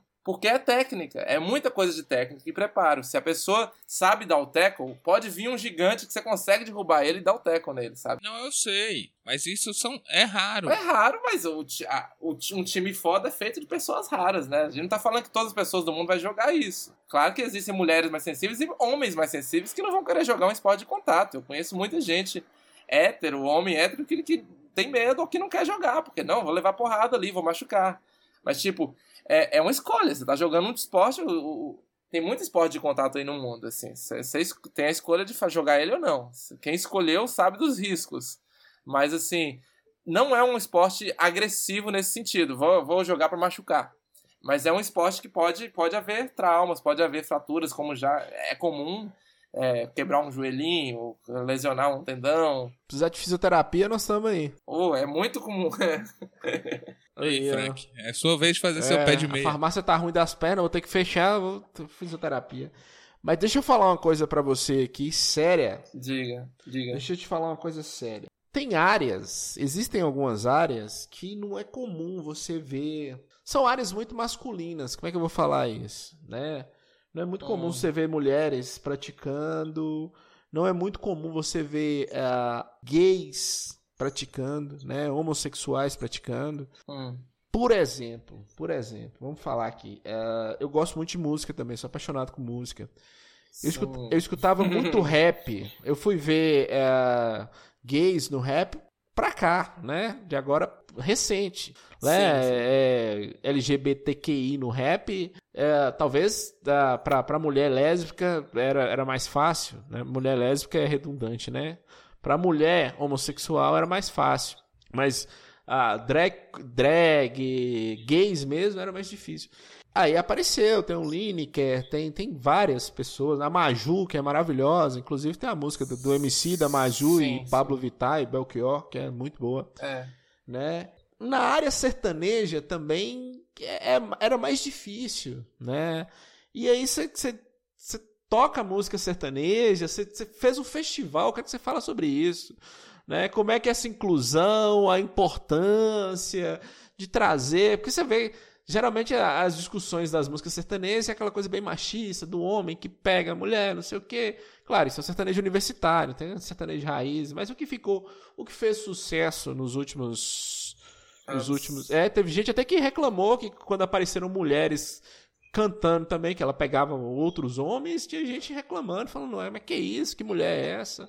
Então assim, mas... é, para a comunidade LGBTQI+, realmente eu, eu, eu não conheço nenhum artista de, de renome, né? Na, nos anos 90 tinha Rosa, Rosa, Rosa e Rosinha, que eu acho que era mais para fazer piada, mais para É, Rosa né? e Rosinha, no caso, eles não, eles não eram gays, né? É, eles, isso, eles eram héteros. Eram héteros. E é o, que a, é o que a gente chama hoje de Pink Money, né? Na época é... não existia esse conceito, mas, tipo, é literalmente Pink Money. Tipo, assim, claro que eles não faziam não, não, nem chega a ser Pink Money, porque o, o gay não consumia aquilo, na verdade. É, né? mas o Pink Money é quando é, né? é, ele, eles estereotipavam, eles falavam que na época, assim, quando tinha dado, quando dava entrevista, eles falavam que era uma homenagem, mas assim, eles criavam, pegavam um estereótipo e ficavam reproduzindo. Se a é. gente fizesse isso hoje, por exemplo, pintasse é, a, a, a, gente de preto, de, de, de, um branco de preto, e fosse cantar falando, eu tô fazendo uma homenagem a, a, aos negros, Black por isso face. eu tô pintando de preto e ser preso, né? É. é. É, uma coisa louca, assim. Como na época o pessoal não tinha muito esse, essa, essa noção, né? Hoje em dia é muito claro. Se alguém fizer um hétero pegasse, se vestisse de, de, de gay ou se assumisse gay, ou um personagem gay para poder ganhar dinheiro, assim, é, artisticamente, ele ia ser muito mal visto nesse sentido, porque ele estaria assumindo um lugar de fala que não é dele. E, é. e o, problema, o problema maior disso, desse, desse episódio, é que é, era uma comunidade ali, a, é, a, comunidade sertaneja daquela época, que era uma comunidade, como ainda é um pouco hoje, muito hoje na verdade, muito machista, muito heterofóbica, homo, muito homofóbica, muito hétero, é, normativa.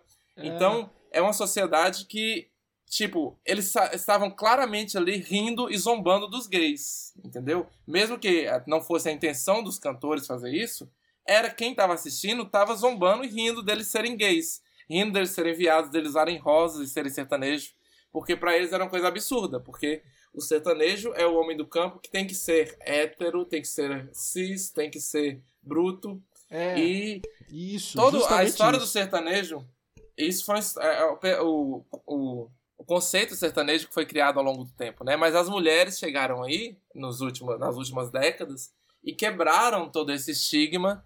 E o Luan Santana, que, que chegou de um jeito que não foi tão é, machista e hétero, já, já, chocou algumas pessoas, falava que ele não era tão sertanejo porque ele tinha o rosto lisinho, ele não usava barba na época que começou, né? Tinha uma coisa mais pop e tinha usavam as roupas mais diferentes que não, não se usava no sertanejo normalmente, a sonoridade mais moderna. Então a galera teve uma rejeição no início, até ele ser aceito e ser, ele foi forçado com sucesso, né? Tipo, o sucesso contra sucesso não é argumento. Então a galera chegava e estourava. Marília Mendonça fez isso, né? Com essa galera do, do feminejo, né? Que elas nem gostam muito desse termo, mas tipo as mulheres chegando no, e assumindo papel e, e lugar de fala no sertanejo é uma, é uma coisa muito recente. Tem coisas, casos pontuais de antes delas, que é tipo Paula Fernandes, Sula Miranda, Roberta Miranda, que são coisas assim é, únicas, exclusivas que tinham aquelas pontuais assim. Hoje não, hoje tem a, a maioria dos últimos anos que que está no primeiro lugar é da Marília Mendonça, da Nayara Azevedo, da Maiara Maraíza, Simone Simaria. As meninas, as mulheres chegaram e assumiram o lugar. Hoje tem uma boa parte do mercado sertanejo é delas. Então, assim, hoje é comum você escutar. Você fala de uma cantora sertaneja, para você é muito comum pensar na cantora sertaneja. Mas há 10 anos atrás não era. Quando alguém falava tem cantora sertaneja, quem gostava de sertanejo ia pensar: ih, cantora, ah, não, eu gosto de homem. Esse negócio de mulher cantar sertanejo não dá certo. Elas provaram isso fazendo. E esse é o movimento que está nascendo agora com o LGBT. O LGBT no sertanejo, né? Que a gente chama de queernejo. É, eu tava vendo lá no, no seu Instagram. Esse movimento de, de busca de um lugar de fala na música sertaneja pra galera LGBTQIA+. Porque eu sou do interior, eu sou de Montes Claros, tem uma galera de interior no Brasil inteiro, tem galera do interior de São Paulo, é, tem galera do interior de todas as cidades do Brasil que cresceu escutando música sertaneja, que a única coisa que tocava quando eu tava em Montes Claros na rádio era música sertaneja, tirando a rádio da Unimontes. Todas as outras só tocavam música sertaneja. Então, assim, você era obrigado a escutar sertanejo o dia inteiro, mesmo que você não quisesse, se você não gostasse, porque só tocava isso. Então a gente cresce, querendo ou não, você vai pra roça aí, o povo tá o quê? Viola, tá tocando sertanejo. Você vai, qualquer coisa. A música sertaneja é muito presente no interior. Isso para qualquer lugar do Brasil, essa influência é forte. Mas você acha que não tem gay no interior? Claro que tem. Tem gay e ele escuta música sertaneja e não se sente representado. É justamente isso que eu queria te falar sobre a representatividade, né? Porque, igual você falou, o interior tem que ser aquele lugar rústico, bruto, é, é, né? E a importância desse festival continua de Sistemático. interromper, desculpa. É, É, o, o sistemático. festival foi tipo uma comemoração, uma celebração do desse movimento que estava nascendo, né? A gente começou em 2000 e- é, em 2019 começaram os primeiros lançamentos de homens, de pessoas gays que estavam lançando é, música sertaneja. Tipo, existia alguns uns casos pontuais, tipo, algum, algum um gay ou outro que tinha lançado uma música com pegada mais sertaneja, mas assim, criar um disco ou um conceito visual todo voltado pro sertanejo, igual, não existia isso. Então, tipo, foi a galera começou agora. É, eu no sertanejo, o Gabriel é o filho do Solimões, ele ele é gay e canta música sertaneja, vai lançar o álbum dele agora em breve, já lançou é, alguns, alguns vídeos, alguns clipes. Alice Marconi é uma mulher trans que canta sertanejo. Red Alor é uma, é uma drag que canta sertanejo. A Gali Galó, que é uma, uma pessoa não binária que canta sertanejo também. E cada um tá trazendo no seu discurso. Tem muito mais do que isso que eu tô falando. Tem outras drags, tem outros, outros artistas homens. Tem o Benti, que é aí de Minas também, que tem uma influência da viola caipira nas músicas dele. É, e essa galera traz essa influência é, caipira do interior, de tudo, nas músicas atuais. E com, com falas gays, com fala. Eu conto, eu conto nas minhas músicas histórias que eu tive com, com os homens. né? Foi, foi as relações que eu tive. Então é daí que nascem as músicas. Então, tipo, eu lancei. A última que eu lancei foi Garanhão do Vale, né? É, eu vi. E é. você, você gostou do clipe também? Adorei, adorei, adorei. Algumas expressões eu não entendi, mas eu gostei muito do clipe. Né? Que na verdade é uma paródia, né? Do. do... É uma paródia do, ou versão, do Old né? Town Road. É, Old Town Road, Old né? Que foi um sucesso. foi uma das coisas que me influenciou. Na verdade, eu comecei a escrever música sertaneja por causa da Marília Mendonça, das mulheres, que eu também, eu... Quando eu comecei, quando eu entrei na adolescência e começou a rolar o sertanejo universitário aí, é, eu tinha muito preconceito porque eu sofria preconceito dessa galera. Quem curtia sertanejo universitário era a galera que me praticava bullying comigo. Era a galera heteronormativa que colocava, que ia pra, pra Expo Montes e ficava falando coisa de viado e xingando viado e pegava o viado de escondido no cantinho, né? É. Mas é essa galera heteronormativa aí que eu tinha medo de conviver com eles. a hipocrisia da sociedade. É. E aí, é, eu, eu me afastei do sertanejo, que eu, eu ouvia na infância, muito na, na, casa da minha avó. Tinha muitos discos de vinil, de, de, de sertanejo, Leandro Leonardo, Zé de Camargo Luciano. Nessa época eu escutava muito isso na infância, porque era o que rolava na casa da minha avó. E, tipo, eu sei cantar até hoje, todas de cor, as coisas do, dos anos 90 por causa dela. Ela cantava, ela colocava na vitrola, a gente ficava o dia inteiro escutando. Só que quando começou o sertanejo universitário, foi a época que eu tava, tipo, na adolescência, e o que a gente via era preconceito. A galera que ficava no, no sertanejo universitário era a galera que falava, ih, ó, cuidado com essa coisa de viado. Qualquer coisa era um motivo de fazer uma piada contra viados. Contra o LGBTQIA+. E aí a gente se afasta. Todo mundo que eu conheço dessa minha época gay se afastou. Do, não tem ninguém que curtiu o sertanejo universitário na, na sua origem, nesse sentido, porque sofria esse bullying. Não conseguia viver né, no meio dessas pessoas porque sofria esse bullying. E, e, esse é um dos motivos, né? Quando a, a, Marília Mendonça e a galera da, das mulheres chegaram compondo e com falas femininas, contando história de mulher e ela do jeito que ela é, é e a narrativa feminina, é, é, narrativa feminina, isso empoderou muito as mulheres. É, querendo ou não, as mulheres hoje, ela, ela consegue muito mais, assim, no meio sertanejo, ter voz, de é, é, ter voz e ter lugar de fala por causa delas. Elas se sentem representadas. Elas escutam músicas hoje que a mulher tá, tá, tá sofrendo ou tá superando o cara. Então, antigamente era só o papel do homem. Era o homem que cantava falando se ele sofreu, se a mulher fez ele bem, fez mal, ou falava mal da mulher, ou falava que tá apaixonado pela mulher, mas sempre o homem falando isso. Então era tudo subordinado ao homem. Quando a mulher toma essa fala, ela fala, é, eu posso escolher agora. A mulher, Marília Mendonça tem, tem música dela que ela fala, é, eu não consigo, eu não sou homem de, mulher de um homem só. Às vezes eu não quero esse homem, às vezes eu não consigo ficar só com um. Então a mulher que se ela falasse, uma mulher falasse isso antigamente, puta que pariu, é puta. É puta. Até hoje, no, no interior, se, se Marília Mendonça coloca uma coisa dessa, o povo vai pensar assim: se uma mulher tem essa atitude, vai pensar é puta. Mas é uma mulher que escuta Marília Mendonça e fala: eu tenho liberdade de escolha, então de de se eu não quiser ficar com uma, eu posso ficar com vários. Eu posso ir na balada e pegar todo mundo, igual elas estão pegando. Eu posso beber e encher a cara por diversão, igual os homens fazem. Isso não, não era bem visto, sabe? Era tudo. É, o faz parte do preconceito, do machismo, do, tudo é. isso. É. Então, é, essa fala delas começa a desconstruir na mente das pessoas. Então, hoje em dia, se você vai na balada e vê mulheres enchendo a cara e bebendo, ou pegando todo mundo, a, a, a mente nossa começa a aceitar muito mais isso como uma coisa normal, porque ela é uma pessoa, ela é uma mulher, ela é uma pessoa, ela pode fazer o que ela quiser. Antigamente, 10, 20 anos atrás, se a mulher fizesse isso na balada, era, aquilo lá é puta, olha lá, tá vendo? Tá pegando todo mundo. Aquela tá bebendo demais, tá vendo? Tá dando vexame. É, é, é, isso não é coisa de mulher séria. Eu gosto dessa isso frase. Isso é coisa de mulher séria. É isso mesmo, é isso que se fala.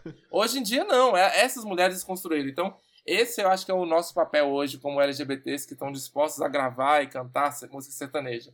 É desconstruir esse lugar e incluir na gente. Porque sempre teve gay no interior, sempre teve lésbica. Só que ela não podia ir nos lugares porque sofria preconceito.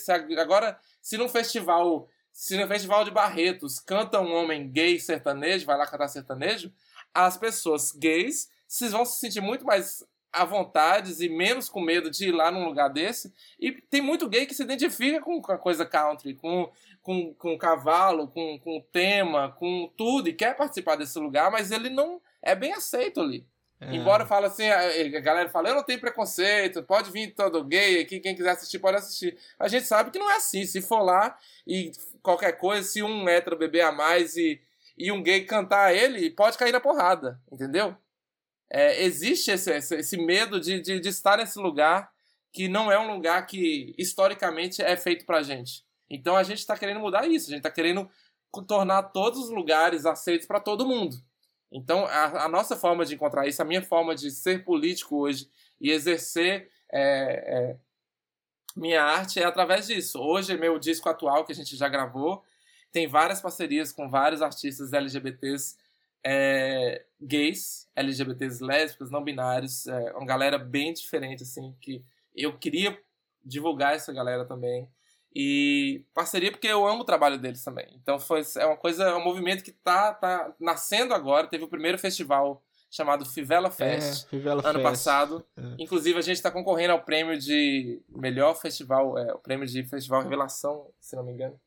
É, projeto do ano, pela Sim São Paulo, que é o maior prêmio assim, de projetos independentes do Brasil. Porque o projeto foi muito bem aceito. Tipo, a galera. A gente fez shows lindos, eu fiz um show grande com a banda, ao vivo. Inclusive, a gravação desse show é o que vai dar a origem ao meu DVD, ao, meu CD, quer dizer. O CD que a gente vai lançar agora, com vários clipes. Mês que vem a gente começa, não sei quando é que vai ao esse podcast, mas tipo, dia 9 de abril agora, a gente vai lançar a primeira música desse, desse projeto novo, Queernejo, só com músicas sertanejas que eu fiz. E esse projeto em particular, claro que cada artista queernejo, artista gay que está no sertanejo, vai estar tá criando sua própria sonoridade, seu próprio estilo.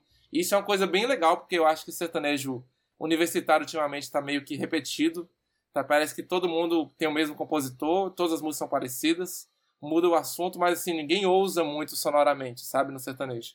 Então, uma das coisas que eu gosto muito da, da sonoridade do, do sertanejo LGBTQIA+, é, do queernejo, né, é que cada um tem influência. Por exemplo, eu amo Lady Gaga, eu amo David Bowie, eu amo Fred Mercury, e isso acaba influenciando minha, minha, minhas músicas. O, o, o Gabel tem outras influências, a Alice Marconi tem outras influências. Então, cada um traz suas influências, e, e a gente, por ser uma cena nova, e por não sermos artistas assim que tem o apoio de gravadoras grandes nem nada do mercado, a gente é muito mais livre para fazer o que a gente quer. Então a gente consegue colocar sonoridades que um Luan Santana provavelmente ele não conseguiria. Se ele colocasse, a gravadora ia falar: aí não coloque isso, não, vamos fazer essa música aqui que é mais padrão, porque vende mais. Então a gente consegue fazer coisas que os sertanejos atuais não conseguem por pressões de público, de mídia, de tudo mais, de, de da, do, do, público que eles criaram. Então, como a gente está criando o nosso público, a gente é muito mais livre para fazer o que quiser. E como é que tá a aceitação desse público? Isso que eu quero saber. Tá difícil dos dois lados.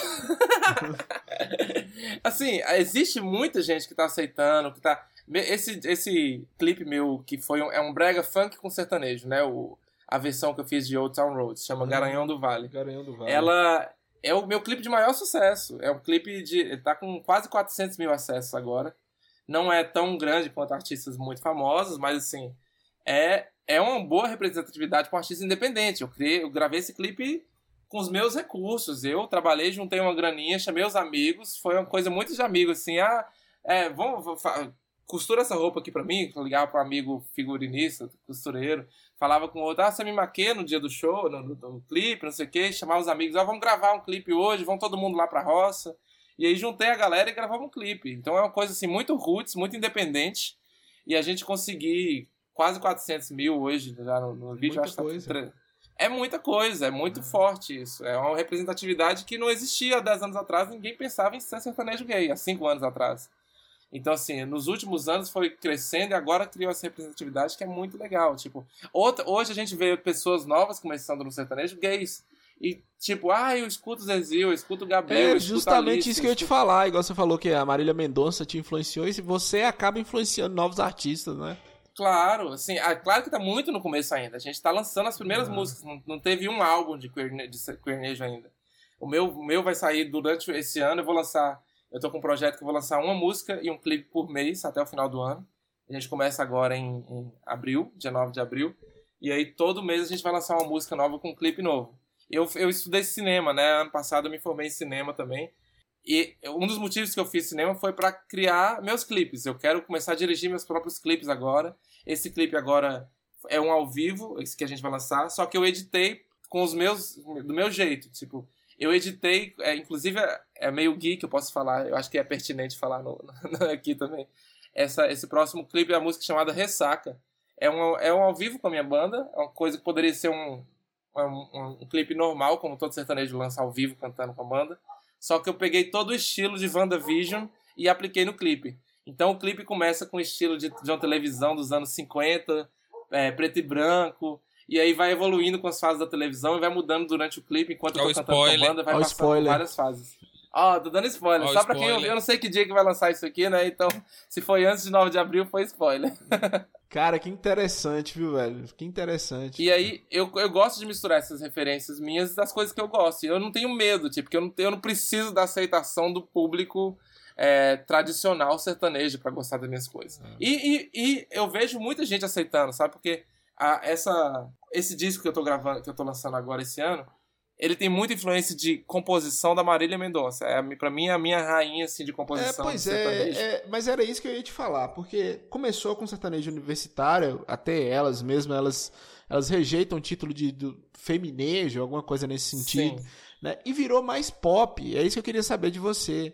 Você falou, não tem influência de gravador, então você tem uma liberdade que talvez não agrada, não, não, sei, não se torne uma coisa pop, todo mundo vai ouvir. Porque eu, eu trabalhei Sim. em rádio, todo mundo Uhum. pedia música sertaneja, você não tem noção. Gente, Sim. você nem imagina escutava os sertanejos atuais, os universitários. E aí eu, eu queria saber da sua intenção, se é ser uma coisa pop para todo mundo, independente de ter uma temática LGBTQI e vocês serem artistas LGBTQI, né? Claro, vocês são inspiração, vocês chegam onde essa temática não Sim. chegava.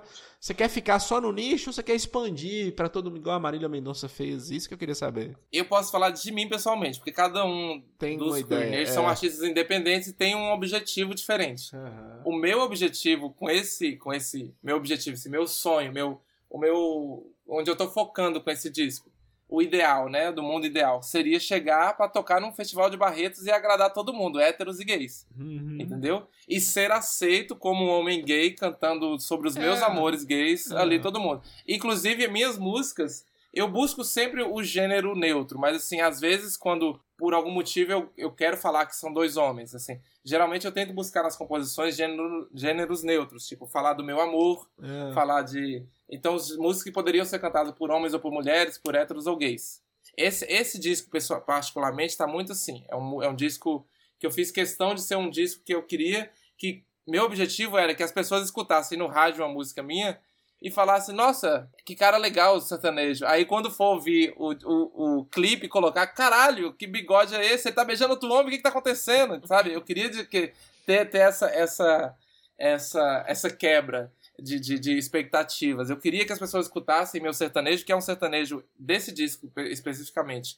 É um sertanejo que poderia ser padrão, poderia ser gravado pela Marília Mendonça ou pelo Luan Santana. Mas assim, ele vai ser gravado por um homem gay, entendeu? Abertamente Entendi. gay. É, esse é o meu objetivo. Claro que tem outros, outros artistas LGBTs que estão muito mais explícitos em temas LGBTs na letra. E talvez por isso estão mais focados num público LGBT. Mas sim, o caso meu nesse disco é exatamente isso. É chegar a atingir um público que, que não seja preso a nada. Tipo, qualquer pessoa que gosta de música sertaneja, principalmente música sertaneja universitária, que é a pegada desse meu disco.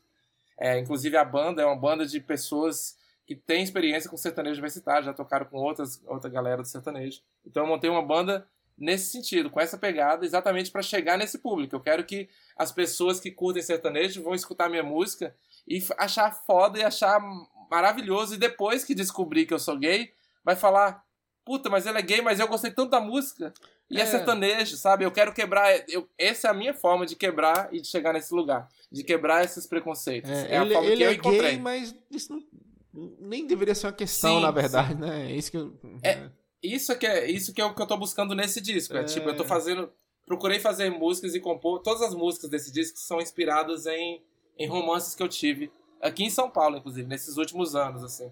Nesses Entendi. últimos dois anos. Então, assim, tem coisa de, de sofrimento, tem coisa de apaixonado, tem, tem tudo quanto é tipo de música. Tem música. Quantas músicas você gravou? São oito músicas só. Você teve oito paixões Não, teve gente. ao teve longo gente. de dois teve anos? ge- não, teve muito mais que isso. Mas assim, teve. Você se ama de. Você ama eu muito. sou o amor, meu querido. Mas assim, teve música, teve gente lá que mereceu mais de uma música no disco. Ah, Mas geralmente esses aí foram, foram mais de sofrimento. Que música de sofrimento. A gente. Teve muita música que eu fiz nesses dois anos, né? Tipo, eu acho que sei lá, umas 50, 60 músicas. E aí, tipo, a gente sentou e foi tentar escolher as melhores, assim, as mais famosas, as que eu tocava no, pros amigos e todo mundo pedia sempre.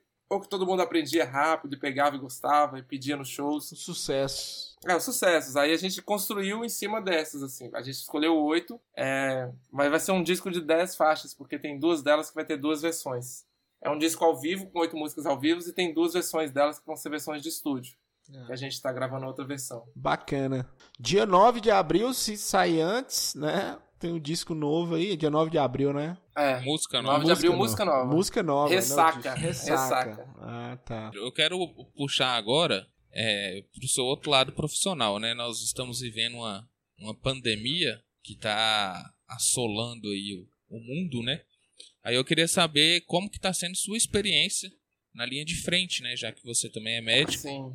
A linha de frente em combate ao coronavírus. O que, que é que está acontecendo aí? Eu sou médico. Trabalho hoje em dia, meu principal trabalho é na linha de frente, porque tá tudo fechado, né? A gente é. só tem Sua especialização, que é médico, o quê? Eu, eu, eu tenho. Eu trabalho na área de hipnose clínica e de cannabis medicinal. E eu tô, tô fazendo agora no, no Ciro Libanês, acabei de passar em saúde mental. Eu, eu gosto muito dessa área de saúde mental. E por isso que as outras, as outras, as outras minhas áreas são mais voltadas para isso, né? Tanto a hipnose também trata da mente, quanto a cannabis também, que, embora trate de outras coisas além de doenças mentais, ela é muito usada na, na saúde mental também. Eu estou trabalhando atualmente principalmente na. Como a gente está na pandemia, né? Todos os hospitais estão voltados para isso. A gente está tá trabalhando, atendendo pacientes com suspeita de Covid ou confirmado Covid, pacientes de Covid. A maioria do, do hospital hoje, tipo, 90% do que a gente atende na, na, no pronto-socorro é Covid ou suspeitas de Covid, né? Então é difícil, tipo, é, é, um, é uma coisa que a gente. Eu formei a faculdade, a gente ouve falar na história de pandemias, né? Mas a gente nunca pensa que vai viver uma coisa daquela. Eu acho que quem tá, por exemplo, quem tá vivendo agora, quem tá na faculdade agora de medicina estudando isso, tá vivendo uma, pensando num futuro de, de, de, realidade que a gente não imaginava na época, porque a gente não imaginava que poderia haver um período onde as pessoas iam ficar todas presas dentro de casa com medo de uma doença e a gente ia ter que ficar na linha de frente atendendo pessoas. Praticamente a sensação é de que é uma guerra, né? Porque você vê mais de 3 mil pessoas morrendo por dia no Brasil. No, no, no, nas Torres Gêmeas não teve isso no, acidente. Então, é tipo, é mais do que. Não, não teve isso. Teve o quê? 300 pessoas, eu acho, na, na Torres Gêmeas, né? Ou nos 3 mil, não lembro quanto era, mas sei, é tipo. É, é muito pequeno o número de, de. Tem tantas catástrofes que so, chocaram muito mais a gente é, no mundo, na história do mundo, que, que, são muito menores do que essa. É, Brumadinho, por exemplo. Né? É, tipo, é, eu conferi aqui, Torres Gêmeas, foi menos de 3 mil pessoas que morreram no, no acidente das Torres Gêmeas. A gente ficou falando disso chocado, chorando por muito tempo. Isso, isso um acidente com menos de 3 mil pessoas. Hoje a gente está morrendo mais de 3 mil por dia. É, mais, é como se fosse um acidente de Torres Gêmeas por dia de catástrofe no Brasil, é, só, só no Brasil. 10 aviões caindo por dia. Eu lembro quando um avião da Gol bateu e as pessoas ficaram meses chocadas com esse acidente. Então, assim, a gente vê, gente, no meu hospital tem, tem 30 pacientes por dia, às vezes morrem. Você sabe que é num hospital só, num dia, em 24 horas, morrer 30 pessoas? É absurdo. A gente não. A gente antigamente, há dois anos atrás, morreu uma pessoa hoje, ficou todo mundo triste, morreu duas pessoas, nosso plantão foi pesado, teve do, dois óbitos. Hoje são 30. É, é, é absurdo a, a, mudança de realidade que a gente está vivendo, é, de, de, da vida humana, como é que está sendo perdida, e, e, a gente vê pessoas hoje fazendo coisas absurdas, né? Tentando fazer festa, coisa clandestina tipo, sem maior, menor respeito. Fora, para não ficar falando aqui de política, a, o exemplo que o povo lá de cima tá dando, né? Tipo, é. com decisões que só tá fazendo piorar a pandemia. Cada decisão que o povo toma, a gente sente mais vergonha. O, o mundo inteiro olhando pra gente, tipo, que vergonha do Brasil. O povo tá trancando as fronteiras com o Brasil porque tem medo do Brasil. Tá, tá, tá absurdo o nível que tá aqui das coisas. E as únicas formas de de combater o negócio, que é o lockdown, usar máscara e vacinação, são as formas menos adotadas e menos é, aclamadas pelo, pelo, pelo, nosso, pelo nosso governo atual, né? Então, tipo, a gente fica indignado porque parece que eles estão fechando o olho pro povo que tá morrendo. A gente tá convivendo com essas mortes todo dia. Você chegar com o paciente lá, você tem que decidir se tem que internar ou não. As UTIs lotadas todos os dias. Meu, meu hospital era é a referência de de Covid para a Zona Sul de São Paulo. Tem sete UTIs no, no hospital. É, e você vê o hospital totalmente lotado. A gente quer passar, chegou um paciente grave, precisa subir, não tem vaga em nenhum hospital, em nenhum UTI. É. Aí a gente espera uma hora, apareceu a vaga, porque alguém morreu. Porque toda hora morre alguém. Morre praticamente uma pessoa, mais de uma pessoa por hora no hospital. Então sempre vai estar. Tá, as vagas que estão surgindo hoje é porque tem gente morrendo o tempo inteiro. Então, assim, é absurdo o nível de calamidade que a gente está vivendo. E as pessoas. Muita gente achar que é brincadeira. A gente ouvia aquela Sara lá do BBB falando: ah, não, agora tá muito melhor. Esse já deu. É, é, é, um, é, um, é, um, é um comportamento que, que algumas pessoas, uma certa elite, principalmente a elite. É, a elite que, claro, que precisa disso para os donos de comércio e tudo mais, fica indignado com lockdown e tudo mais. A gente entende, porque, tipo, tá, muita gente está falindo. É uma coisa, assim, que ninguém queria que isso acontecesse, claro. Mas, assim, quando a gente tem que pensar em falir uma empresa ou salvar vidas, para mim, a escolha é muito óbvia. É. Não, mas não tem nem discussão. Tem que fazer o possível para tentar salvar as empresas, salvar a vida financeira das pessoas. As pessoas precisam comer, né? Senão vão morrer de fome, claro. Todo mundo entende isso. Mas também a gente tá, tem que ter noção a gente está vivendo num momento único na história. A última vez que aconteceu uma pandemia, que nem chegou nessa, nesse nível, foi a da gripe espanhola. Isso tem que um século. Um século depois acontece uma pandemia desse nível e a gente tem que saber abrir mão de algumas coisas e segurar nas despesas. A gente vê agora o governo aprovou não sei quantos, aprovou 30 bilhões para submarino, para verba de força armada, não sei o quê. Um tanto de verba que não é. E, tipo, tirou da educação, tirou da, de, de saúde, tirou. tirou Nós estamos no meio da pandemia, a gente vê os, o governo tomando atitudes desse nível. A gente fica. Gente, isso é loucura, não tem lógica.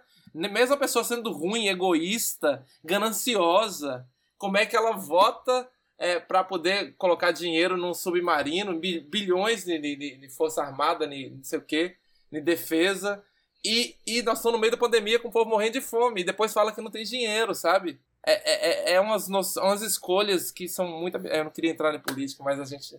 Não, mas Existir é, hoje no é, Brasil é, é, é decisão política, é. Existir no Brasil é, né? Eu li uma frase maravilhosa. Tem que falar de política no Brasil. Não, estu, não estude. Eu vi uma frase que era assim: não estude para passar no concurso, estude para sair do Brasil. Né?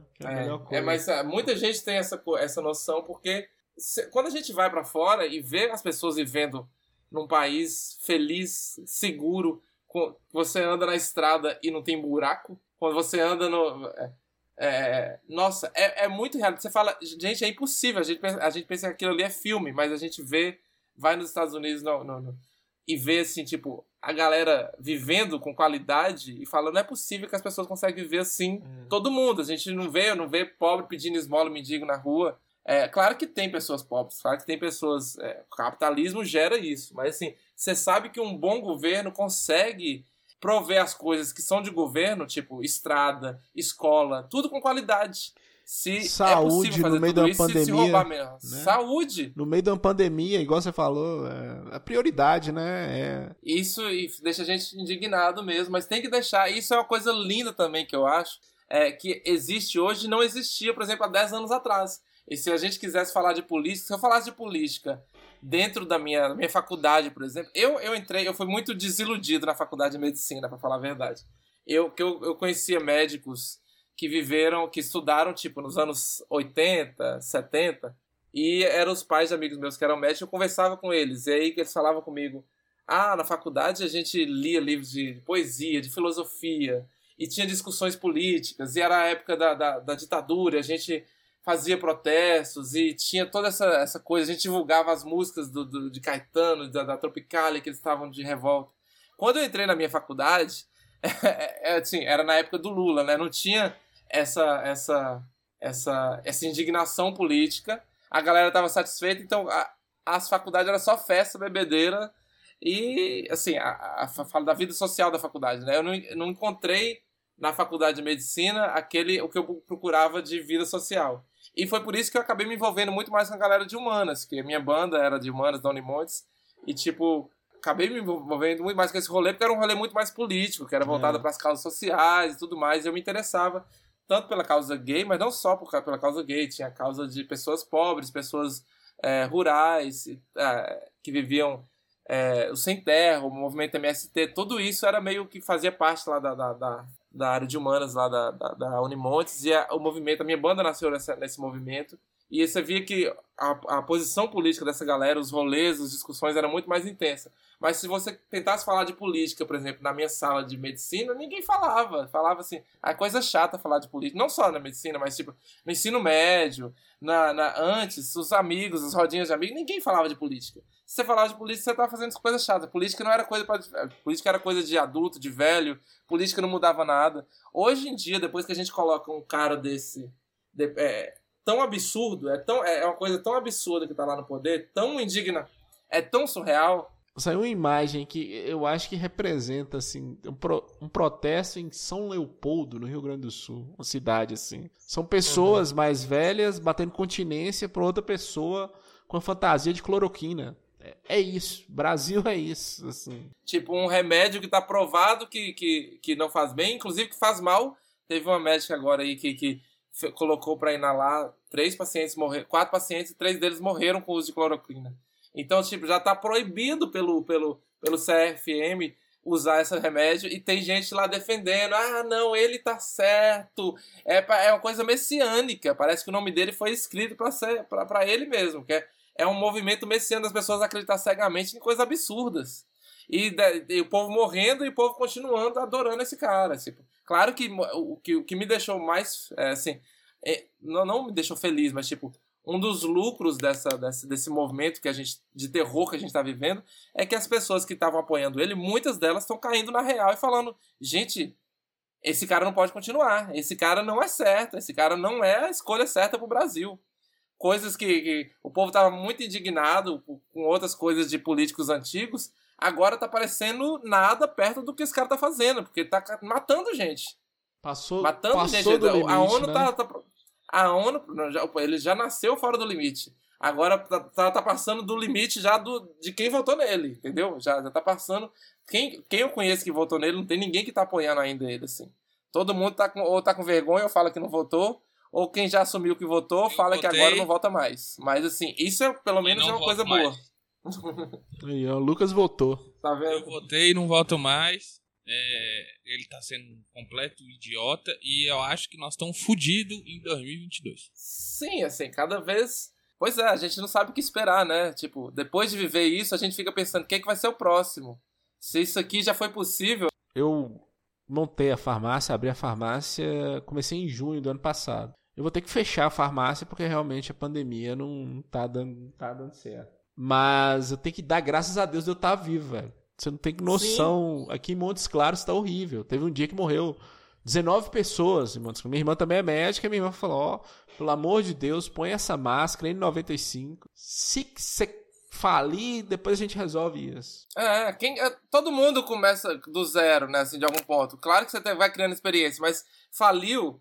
É claro que é um desastre para a vida da pessoa, para a vida financeira, para a vida emocional é um desastre, mas você tá vivo. O negócio tá é que vivo. você continua vivo. Você, você pode tá continuar vivo. trabalhando, você pode começar do zero, você pode reabrir. Depois que isso passar, você pode pedir ajuda de amigos, não sei o que, fazer algum outro projeto. Nesse ponto, eu vou discordar de vocês dois, mais ou pode menos. falar. É difícil você pedir a, certas pessoas para ficarem em casa. Porque se ela não morrer de Covid, ela vai morrer de fome. Sim, Tem muita gente. É justamente, era justamente. Muita gente. Era Muita. justamente isso que eu ia falar, Lucas. Eu tô falando isso numa posição privilegiada. Nós temos condições de ficar em casa. Mas isso era um dos, dos motivos que o, aquela, o, o governo deveria estar agora dando, dando, sustentando essas pessoas. Isso que eu ia falar. Desde o início, o governo Sim. tinha que estar. Tá, o governo federal tinha que estar tá falando com essas pessoas. Vocês vão ficar em casa e eu vou te sustentar pra você ficar em casa. É, né? posso não pagar o, o, o, salário que você ganhava, mas fome vocês não passam. Toma aqui Fome- o dinheiro é, pra... fome vocês Isso não deveria acontecer, né? Isso é o mínimo que a gente deveria esperar de um governo. Ele dá, somos num período totalmente atípico da história da, da humanidade. Da- então, te- de- a- o, a- o papel do governo é esse: a gente dá dinheiro para ele todo mês, todo dia. ca- A cada compra que a gente faz, a gente dá dinheiro pro governo. Esse É. dinheiro tá com eles para ele ajudar a gente. Porque Mas não é o senão dinheiro fica dele, o parecendo dinheiro não é também, dele, Lucas. o dinheiro é nosso. É, fica parecendo, Lucas, que a culpa é da pessoa que não tem condições. Sim. e aí sim. você vai cu- culpar essa pessoa duas vezes. E essa não, pessoa. eu não, tô, não é pra você culpar a pessoa. Mas assim, é, é, nossos próprios governantes, isso em todos, em todos, eles, independente de qual que é a, a, o tipo da política, se é esquerda, se é direita, se é centro, todos eles, nenhum deles quis abrir mão de nada. Esse que é o, o, o problema do brasileiro, do governo brasileiro, é a falta Se você de empatia. vê, te- teve. Você viu aquele. teve. Você que mandou, não foi? No nosso grupo lá da, da- de casa. O governo. Teve uma cidade, um, Um advogado, advogado. que entrou e. a cidade de João é, Pinheiro. João Pinheiro, né? que, tipo, diz. O povo aumentou o salário dos vereadores durante a pandemia, sem dinheiro para o povo passando fome. Aí o que, que eles fizeram? Eles entraram contra eles e, tipo, colocaram eles ganhando salário mínimo, não foi? Um, dois salários mínimos. Essa, essa, essa história é maravilhosa. Na cidade de João Pinheiro, um advogado, o pessoal ganhava mais de 10 mil, os vereadores. Um advogado entrou com pedido de redução, né, pela pandemia, para metade, 5.900 alguma coisa. Os vereadores não gostaram. Aí buscaram todas as instâncias e não conseguiram. Eles pegaram e criaram uma lei para aumentar o salário deles. Aí o salário deles subiu para 7 mil e alguma coisa. O advogado ficou pistola e entrou com a ação de desde 2001 revogando todas as leis de aumento do salário dos vereadores. Ou seja, o valor do vereador, do salário do vereador, que era de 5 mil e pouco que o advogado tinha entrado, abaixou para 1.750. É o que devia fazer com todo mundo. É a hora de nós abrirmos mão de todo mundo, dos governadores, senadores, deputados, juízes, toda a esfera pública. Era a hora de ceder. E, infelizmente, independente de qual braço você segue, direito ou esquerdo, nenhum deles deram o braço Claro, a né? torcer. Assim, Isso, isso, mas só repetindo, isso também não, não exclui o, o governo federal, estadual, Não, municipal. Não, o governo federal é Né? terrível. todo das- mundo, todo governo tem, tem a participação aí, né? Tem sua, É. sua responsabilidade, sua parcela de culpa. Não, fo- não é, não é exclusivo do governo. Apesar de Bolsonaro ser um crápula, não é exclusividade dele também não. A gente tem que colocar na conta aí dos governadores, prefeitos, que também fizeram muita cagada. O governador de, do Amazonas, o prefeito de Manaus deixar chegar naquele ponto é culpa dele. Hum, Não adianta enfim, culpar outras esferas, não é ele. O Sim, responsável a é gente ele. fala de Bolsonaro porque ele é o, é o principal da nação inteira, né? Então ele é o símbolo. Se a gente tivesse lá um presidente que estava desde o início preocupado e colocando toda a assistência possível e, e chamando todo mundo para ação no sentido de preservar a vida humana, com certeza estaria diferente. Com certeza os, os- os outros políticos, os outros governadores teriam sido influenciados por isso também. Eu Isso acho. teria movimentado muito eu, mais. Eu ainda acho que o maior culpado é ele pelo, por- Claro. pelo discurso e pela, pela. Falar também, falar uma coisa, o prefeito seguir, outro não, o governador. Porque você erra pelo exemplo também. E, a posição que você assume. Você tem que dar um A exemplo. não posição do jeito. presidente é muito É. mais de exemplo do que de execução. É, O presidente é. tem muito pouco poder, assim, de, de falar o que ele quer fazer e vai acontecer. Todo, ele tem, precisa de ser aprovado lá, muita coisa. Ele não pode fazer as coisas da cabeça dele. Isso É. a gente já sabia, assim, desde o início. Quando votaram no Bolsonaro, falaram assim, ah, ele fala merda, mas assim, ele não pode fazer qualquer coisa também não, que o povo não vai deixar. Mas também a gente tem que ter noção de que o papel do presidente é muito mais desse, de exemplo, do que, que ele está passando, como é que ele inspira o, o, o, povo e os outros políticos. Ele, ele é a esfera maior, o maior representante nosso no mundo, dentro do país e no mundo. Então, como é que o cara que faz tudo errado a gente coloca lá e agora continua fazendo tudo errado? Claro que ele tem, ele tem culpa de tudo. Ele é o principal culpado, pra mim, na minha cabeça. Ele pode não ser o único, claro, que tem muita gente que fez coisa errada em vários países, em vários estados, em várias cidades. Claro que tem muita gente que tem culpa de muita coisa. Mas que ele é o principal, porque ele é o maior, porque ele é o maior representante, ele é. Só pra finalizar, já que nós somos um, um podcast sobre videogames, conta pra gente aí quais são seus seus videogames atuais. É o que, que você tem jogado? Pra gente finalizar, vamos, vamos finalizar com, com videogame. Quais são os, os videogames atuais seu e o que, que você anda jogando? Meu videogame principal atual é o meu Play 5. Ah, tô esperando você me visitar aqui pra jogar. Indicação verdade, minha, eu que não, ajudei. na verdade, a culpa é sua, né? Porque eu, eu queria comprar um PlayStation. culpa é minha. Aí eu fui na casa do Lucas inocentemente. Aí ele. Coloca esse negócio que eu acabei de comprar. Aí era, era o, o, o VR do PlayStation 4. E aí colocou aquele, aquele jogo do tubarão. Eu fiquei louco. Eu falei, eu vou comprar isso agora. Me dá aqui o celular, vou ligar pra Amazon, entrar na Amazon e comprar agora. E aí, comprei o VR. Aí ele falou: Você sabe que precisa do videogame pra comprar, né? pra jogar o VR. Aí eu comprei. Aí eu ia comprar o Play 4 e falou: Vai lançar daqui. Mês que vem vai lançar o Play 5. Aí eu fiquei com o VR em casa, esperando o Play 5 chegar. Eu comprei de, de, de, de comprei na, na, na pré-venda, né? E aí esperando o Play 5 chegar. E aí chegou, eu saí na Black Friday, comprei tudo quanto é jogo que tinha. Tô viciado em, em Homem-Aranha, o Miles Morales é muito bom. Todos, toda a série de Assassin's Creed eu tô apaixonado. Eu jogo, tô gostando muito. O que mais? Eu, eu nem, nem, vou lembrar, é tanto jogo, eu tenho, tô jogando muita coisa. Tem aquele do. Ah, The Witcher. The Witcher é lindo demais. Ai, obrigado, Lucas, pela indicação. Tem, muita, tem muito jogo assim. PlayStation, eu, não, eu nunca tinha tido PlayStation na vida. Sempre quis ter um PlayStation por causa do Yuji, né?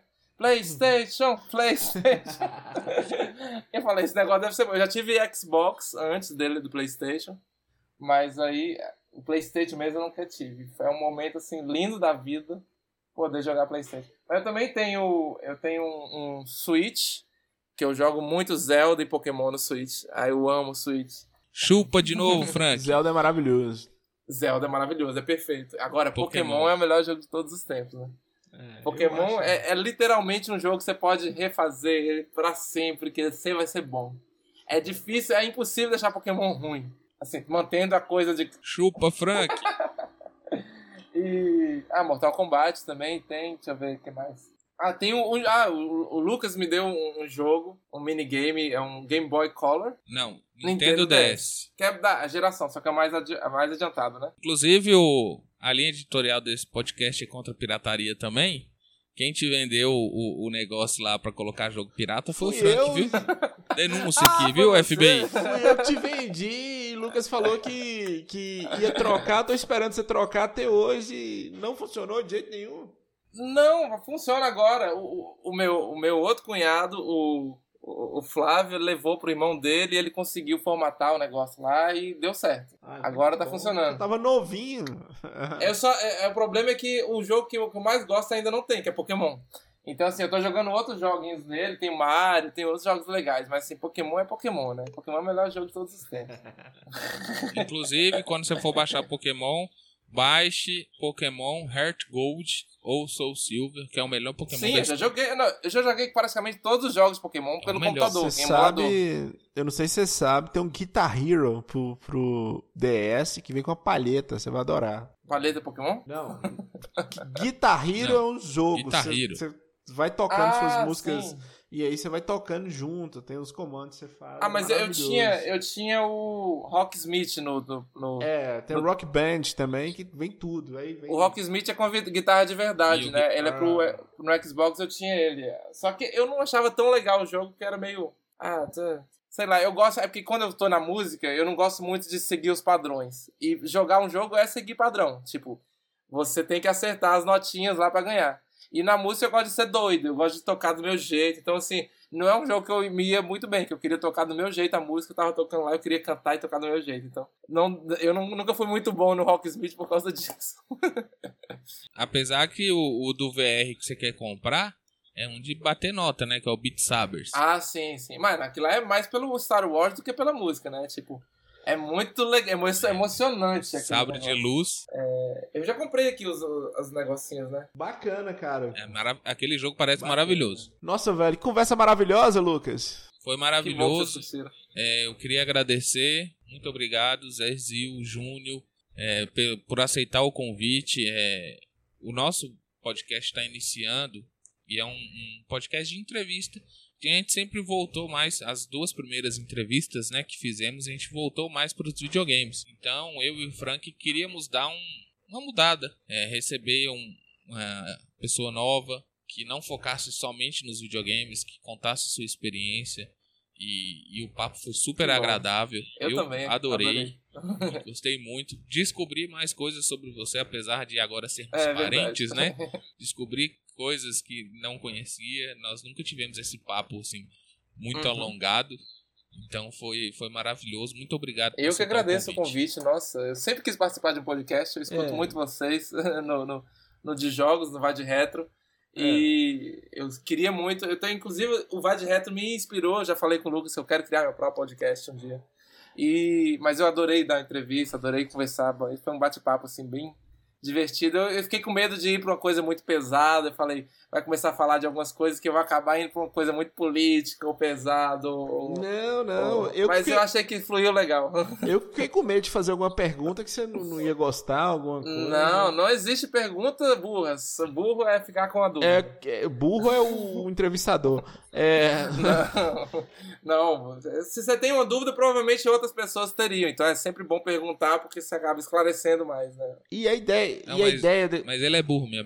a ideia do podcast é mais um bate-papo mesmo, as pessoas falando e a gente ir trabalhando em cima, né? E, cara. E tipo... eu falo demais. Eu, eu até evitei, eu nem, nem fiquei chapado aqui pro podcast, tô esperando passar para poder é, dar um tapa, porque é, eu falei, vou falar demais, vou perder a conta aqui. E, e vou começar a falar e perder a noção. Aí falei, vou, vou conversar direitinho. Eu queria te falar que você me deixou, você me deixou com certo ódio, talvez uma inveja, e eu tô falando que é ódio, porque você é, você é quase um Rodrigo Wilbert, porque você. Você é campeão, é, você é campeão pan-americano de quadribol. Você, você é médico, você é cineasta, você, você é cantor, você é artista plástico. Eu tô achando que você tá desenvolvendo. É, nem, nem ah, falamos de, é, já nem falamos das pinturas. Já, ele é, pintou. Ah, uma, uma, o cara faz ele tudo, velho. O cara faz tudo. Uma curiosidade, tipo assim...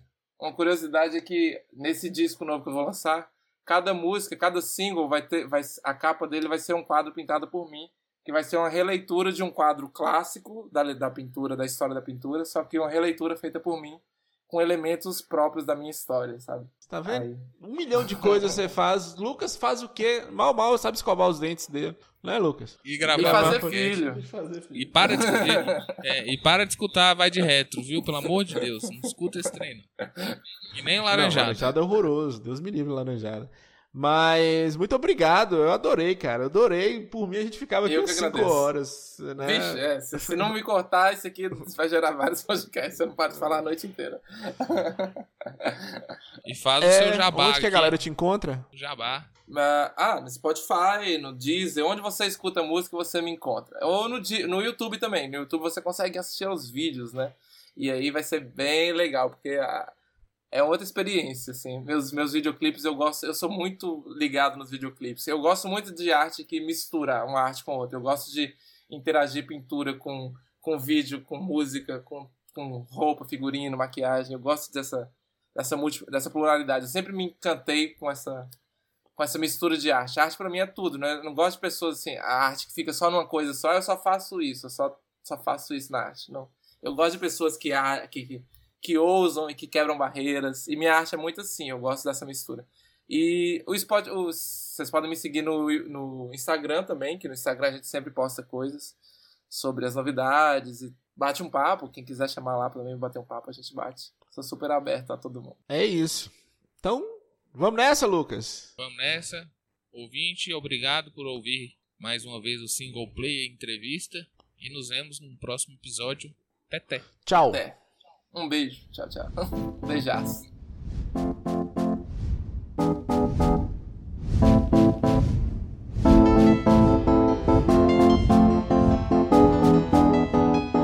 É, perdi o medo do medo, vou revelar meu segredo. Eu amo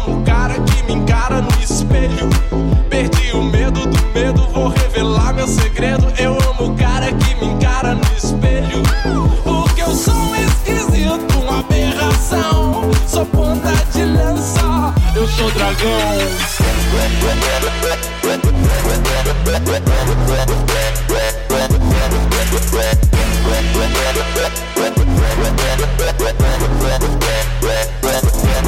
Meu defeito é meu dom, pra mim sou tudo de bom. Se não me curte, não escute meu som. O meu defeito é meu dom, pra mim sou tudo de bom. Se não me curte, não escute meu som. Porque eu sou esquisito, uma aberração.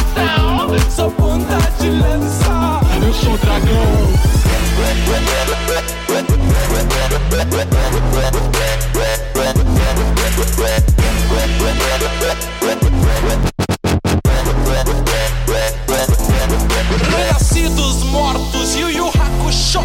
E com a M pra rehab, falei não, não, não. Veste calça quadrada e chapéu seletor. Eu sou um mestre Pokémon, Mitch, por favor. Tamo junto, tamo forte, poderoso Megazord, tem juízo, manda quem pode, fica aí, sentado, contando com a sorte, enquanto eu já matei o Voldemort, caboclo, cowboy, violão, legião, o meu super-herói pode ser o vilão, Robocop, gay ou não, eis a questão, destruir o seu anel na caverna do dragão. Chaves, me deu as chaves, não nasci pro drama no castelo Ratimbum. Fiz a minha cama, salvei o mundo ajudei na Genkidama.